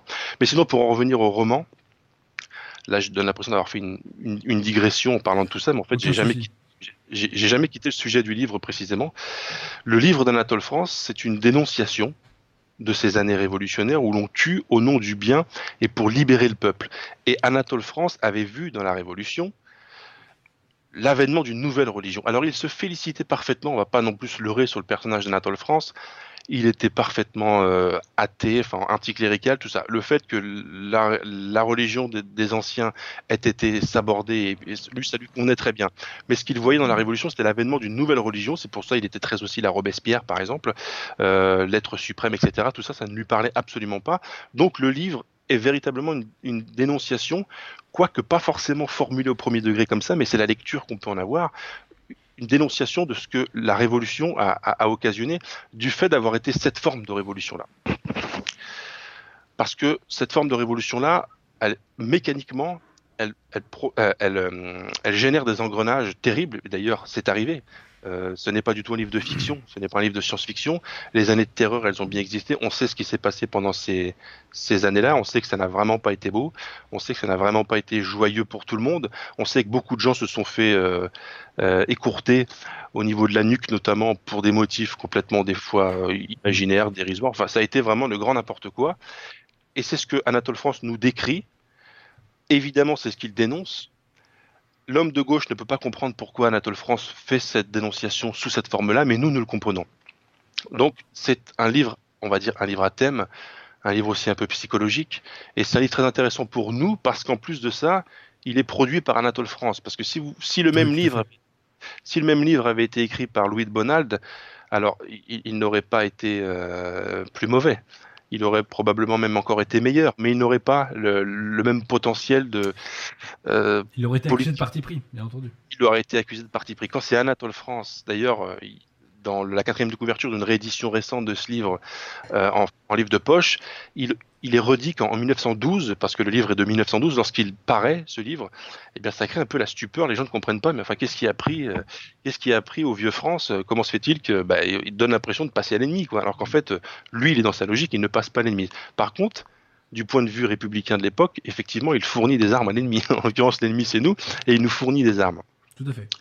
Donc ça, c'est pour la partie vraiment euh, euh, interprétation, enfin interprétation, compréhension philosophique et compréhension politique et historique de, du, de, du récit du décor. La plume d'Anatole France, parce qu'il faut bien dire un mot sur la plume d'Anatole France, c'est de la très belle littérature. Anatole France, euh, oui, oui, ça fait quand même partie euh, du, du pont littéraire euh, français. L'intérêt de ce livre en particulier, j'ai lu quelques autres livres d'Anatole France. Je ne vais pas vous dire, comme je vous ai dit la dernière fois, lorsque vous aurez lu un Arsène Lupin, vous voudrez lire tous les autres. Là, je ne vais pas vous prétendre, je vais pas prétendre que lorsque vous aurez lu ce livre d'Anatole France, il faudra lire tous les autres, c'est pas vrai, c'est assez inégal, mais d'une manière générale, l'œuvre d'Anatole France est une littérature très belle. Il a d'ailleurs été salué en son temps par l'école nationaliste, comme on dit, parce que justement l'école nationaliste voyait en, en, Anatole France une persistance de, de, des lettres françaises, vous voyez ce que je veux dire mmh. À une époque, à une époque où euh, on était dans des phases où beaucoup de gens commençaient à essayer des trucs euh, qui, qui, donneront plus tard l'art contemporain, etc. Anatole France était campé sur une certaine forme de classicisme. Ça, ça plaisait beaucoup. Et effectivement, et ce qui ressort effectivement de la lecture des Dion Soif, c'est que le lecteur n'a pas besoin d'être féru en littérature classique pour s'imprégner de ce livre, parce que c'est de la littérature, c'est de la vraie littérature. Ce que je veux dire, c'est que ça n'a pas été écrit euh, par n'importe qui. On, on, voit très bien qui a écrit ça, on voit très bien que le monsieur sait tenir sa plume, mais en même temps, c'est accessible. Le, le, rendu final, c'est qu'on a le sentiment d'avoir lu de la littérature, de la vraie littérature, et en même temps, ça nous a paru totalement accessible parce que ça l'est. Et c'est pas banal, ça. Vous savez, quand vous essayez de lire un livre de Monterland, par exemple, euh, il faut des fois s'accrocher. C'est des fois compliqué mmh. parce qu'on est, on est vraiment dans, dans, dans, le, dans, le, dans le style, les effets de style, etc. Chez Anatole France, on est dans de la vraie littérature, c'est-à-dire c'est pas Christine Angot, c'est pas Yann Moix, et en même temps, on est quelque chose qui, qui peut être lu, y compris de ceux qui n'ont pas l'habitude de lire, on va dire avec un très très gros guillemet, les classiques. Tout à fait. Alors, Donc, pour, euh, pour revenir sur la Révolution, on va la résumer simplement en disant que c'est une guerre contre l'âme de la France et contre l'Église, et que sa finalité, c'est la fête de la musique à l'Élysée euh, en 2018. Hein. Ouais. Et Les dieux ont soif est un ouvrage, je vais vous dire, que moi j'ai relu il y a une dizaine d'années à peu près, et j'avais oublié complètement son sujet, parce que j'avais un peu lu quand j'étais adolescent. Et j'ai moi-même halluciné, en fait, de la façon dont il traitait le, dont, dont il traitait le sujet, parce que c'est un ouvrage qui donne la haine de la Révolution et le dégoût de la Révolution. On ressort écœuré de cet ouvrage. Oui, on, on en ressort terrifié. Et concernant la laideur de la Révolution, je citerai une citation de Joseph de Maistre concernant le neuf Thermidor. Il disait L'histoire du neuf Thermidor est très simple. Quelques scélérats firent périr quelques scélérats. Et je crois que Mhm. tout est résumé. Et effectivement, le style Anatole France, euh, en tout cas, moi j'ai pas beaucoup l'Anatole France, hein, je préfère euh, celui qui, mais L'édion soif, ça se lit très facilement. Moi je l'ai lu à une époque où je lisais pas encore énormément de littérature, encore que peut-être que si. Mais euh, j'ai un excellent souvenir de, souvenir de cet ouvrage, qui vraiment est à lire, et qui, comme vous le dites, est une arme qu'on peut retourner euh, contre l'adversaire. Est-ce que Je, je le pense aussi. D'ailleurs, si, si, si, si, si je pouvais juste terminer Oui, sur ce oui, petit mot, c'est un- encore euh, c'est une petite parenthèse entre guillemets. Euh, je disais tout à l'heure que l'école nationaliste de l'époque euh, avait une appréciation plutôt favorable d'Anatole France parce que je vous, je vous ai dit pourquoi. Anatole France avait noué des amitiés avec des gens qui n'étaient pas du tout de son camp politique, en l'occurrence euh, Jules Lemaître, Charles Maurras, Maurice Barrès, etc. Et voilà un mot. Bon, tous ces gens-là ont été un peu séparés par les événements, et quand je dis les événements, c'est surtout par l'événement avec un grand E, c'est-à-dire l'affaire Dreyfus. Euh, Mmh. en 1900, en 1901 ou après, parce que la lettre n'est pas tout à fait datée, donc on est après euh, la séparation, on est après les conflits, on est après euh, l'affaire Dreyfus. Anatole France envoie un mot à Charles Maurras, envoie une lettre à Charles Maurras, et vraiment, c'est, je trouve ça poignant. C'est tout bête, c'est tout court, je vais vous le dire. Anatole France dit à Charles Maurras, cher ami, je ne pense de vous que du bien, j'estime votre caractère et j'admire votre talent. Je vous remercie de m'avoir donné l'occasion de vous le dire.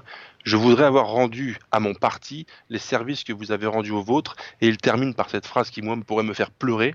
Il lui dit, je vous serre la main à travers la barricade. Et Ah, ça, je trouve ça magnifique. Je trouve ça magnifique parce que ça veut dire que le génie français, qui, qui finalement est, est consubstantiel à ces gens-là, arrive à passer par-dessus la, barricade pour, pour se retrouver. Il y a un génie français qui surplombe les, petits. Ce qui démontre que euh, Anatole France n'était pas un, un véritable homme de gauche, car il n'était pas sectaire. Et l'homme de gauche est sectaire. Il était absolument pas sectaire. Et ça, c'est vraiment quelque chose qui. par contre, il a une casserole Anatole France, c'est quand il a dit de J'accuse de Zola que c'était un moment de la conscience humaine, un des plus beaux moments de la conscience humaine, alors que J'accuse est un texte absolument indigne. Euh, mais bon, Ah ouais ça c'est un autre problème. quoi.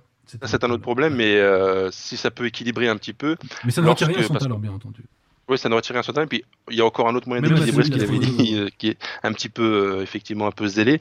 Quand, quand Zola est apparu dans, dans, dans, dans les lettres, bon, bah, Anatole France y était déjà installé.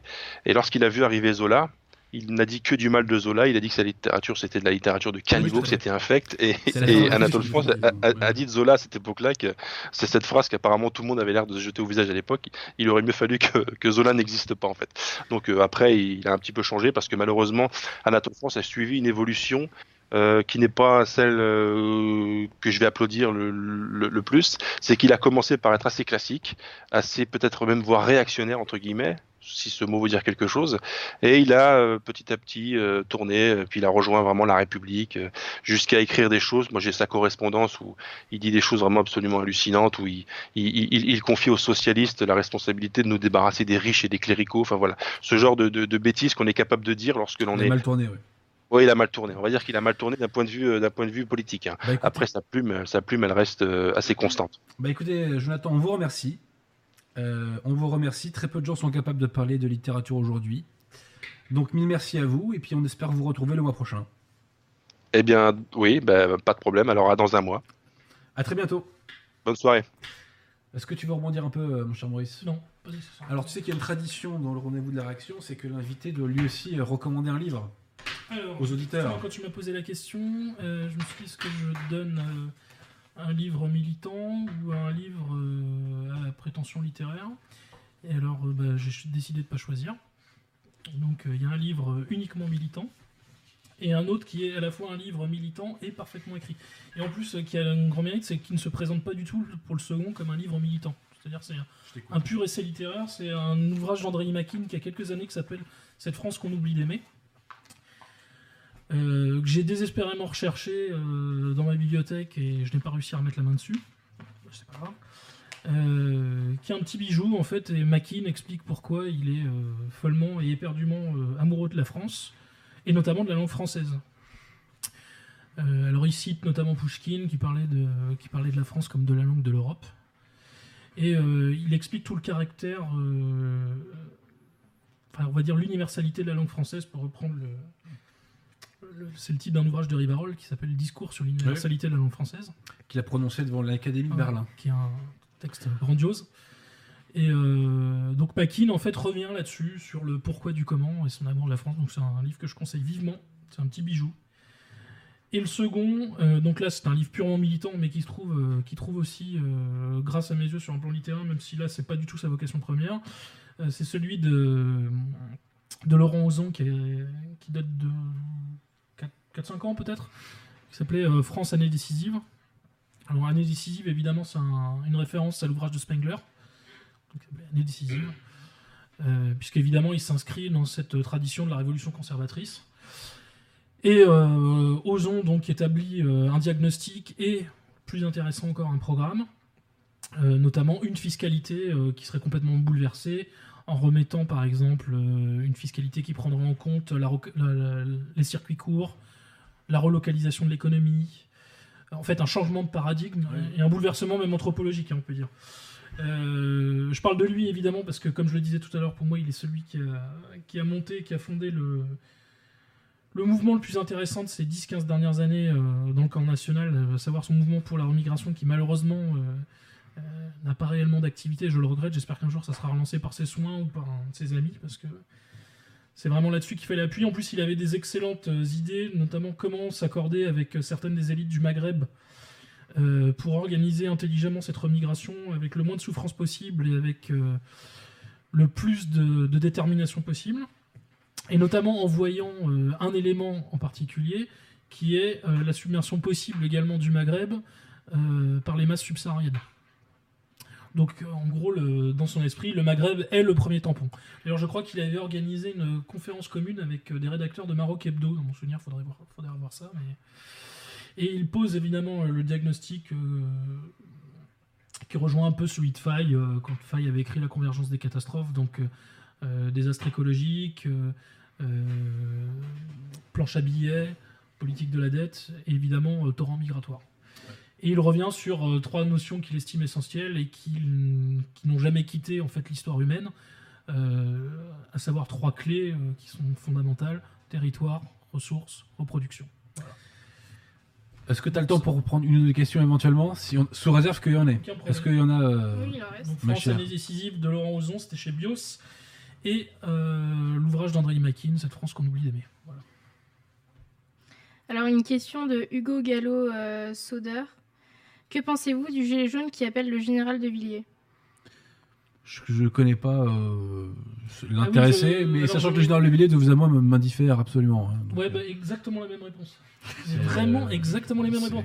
Je lui souhaite le meilleur dans la vie, hein, attention. hein, mais, Alors, euh, si- euh, man- commentaire c'est un peu comme le président de l'Algérie, là, quoi. Là. Commentaire là-dessus. euh, si jamais quelque chose se passe dans ce pays et vient de l'armée, ça ne viendra pas des généraux. hein. Clairement, ça, il faut euh, tout de suite rompre avec cette croyance. euh, qui est euh, encore euh, très en Oh, cours. je crois qu'il n'y a pas grand monde qui y croit d'ailleurs. Ah, si, si, si, si, oh, bon, on- certains espèrent un général Boulanger, enfin, si c'est pour terminer comme Ouais, lui, ouais, c'est pas peut taper plus haut. hein. Moi, Si je pensais à mieux, moi, tu vois. Ouais, oui, j'imagine. Si c'est pour faire communier comme lui, c'est pas la peine. Mais comme le, le faisait remarquer à une époque le liste noir, il disait que s'il se passe quelque chose d'intéressant, ça viendra des capitaines et des colonels. Voilà. D'accord.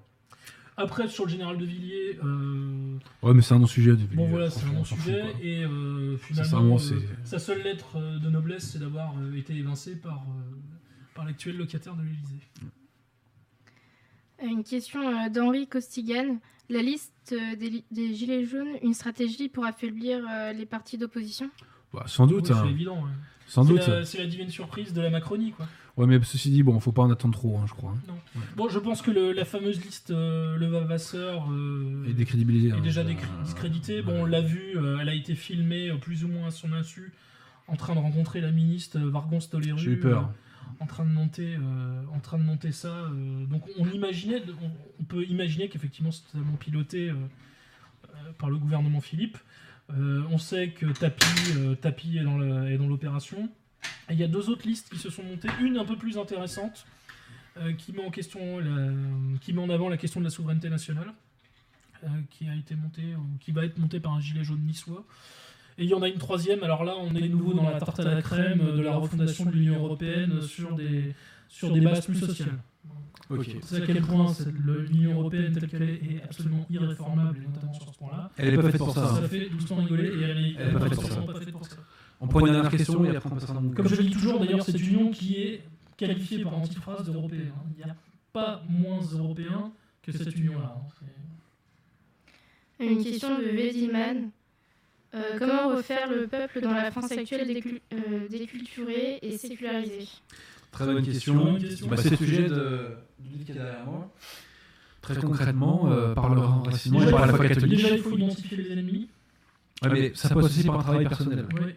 Ça passe par. euh, dirais- Avant toute chose d'ailleurs. Il y a un gilet jaune, tiens, d'ailleurs, qui avait donné un- une réponse très intéressante à, à Rocha Today, qui avait parlé de- d'une conversion intérieure et d'une métanoïa. Ben voilà, il faut en arriver là, en fait. C'est une véritable conversion intérieure, une métanoïa.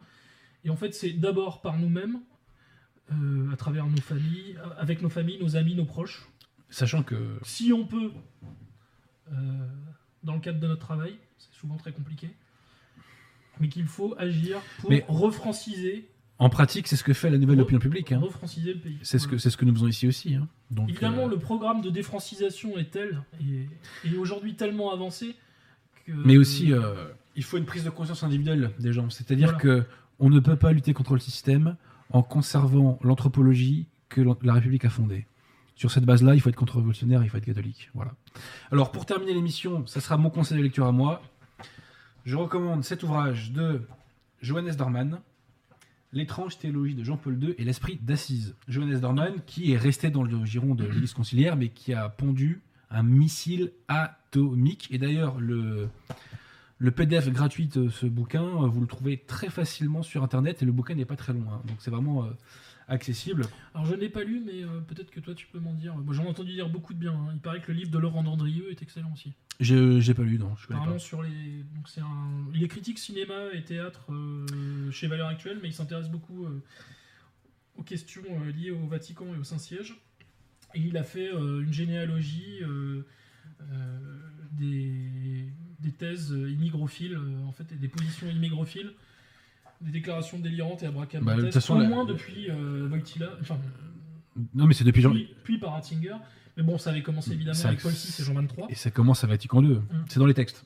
C'est dans les textes. La fraternité universelle, c'est dans les textes. Ouais, le- bon, il y a Mais aussi alors- un tournant, c'est la fameuse encyclique euh, Le progrès des peuples. Quelle est euh, concrètement euh, la thèse principale de cet ouvrage? L'individu est scandalisé à juste titre, pardon pour la répétition, pour l'un des plus grands scandales du XXe siècle, qui est euh, cette, cette réunion d'assises où on a vu toutes les religions, enfin la vraie religion officiellement, euh, on va ce qu'il faut penser de Wojtyla, euh, être mise sur le même plan que les autres religions.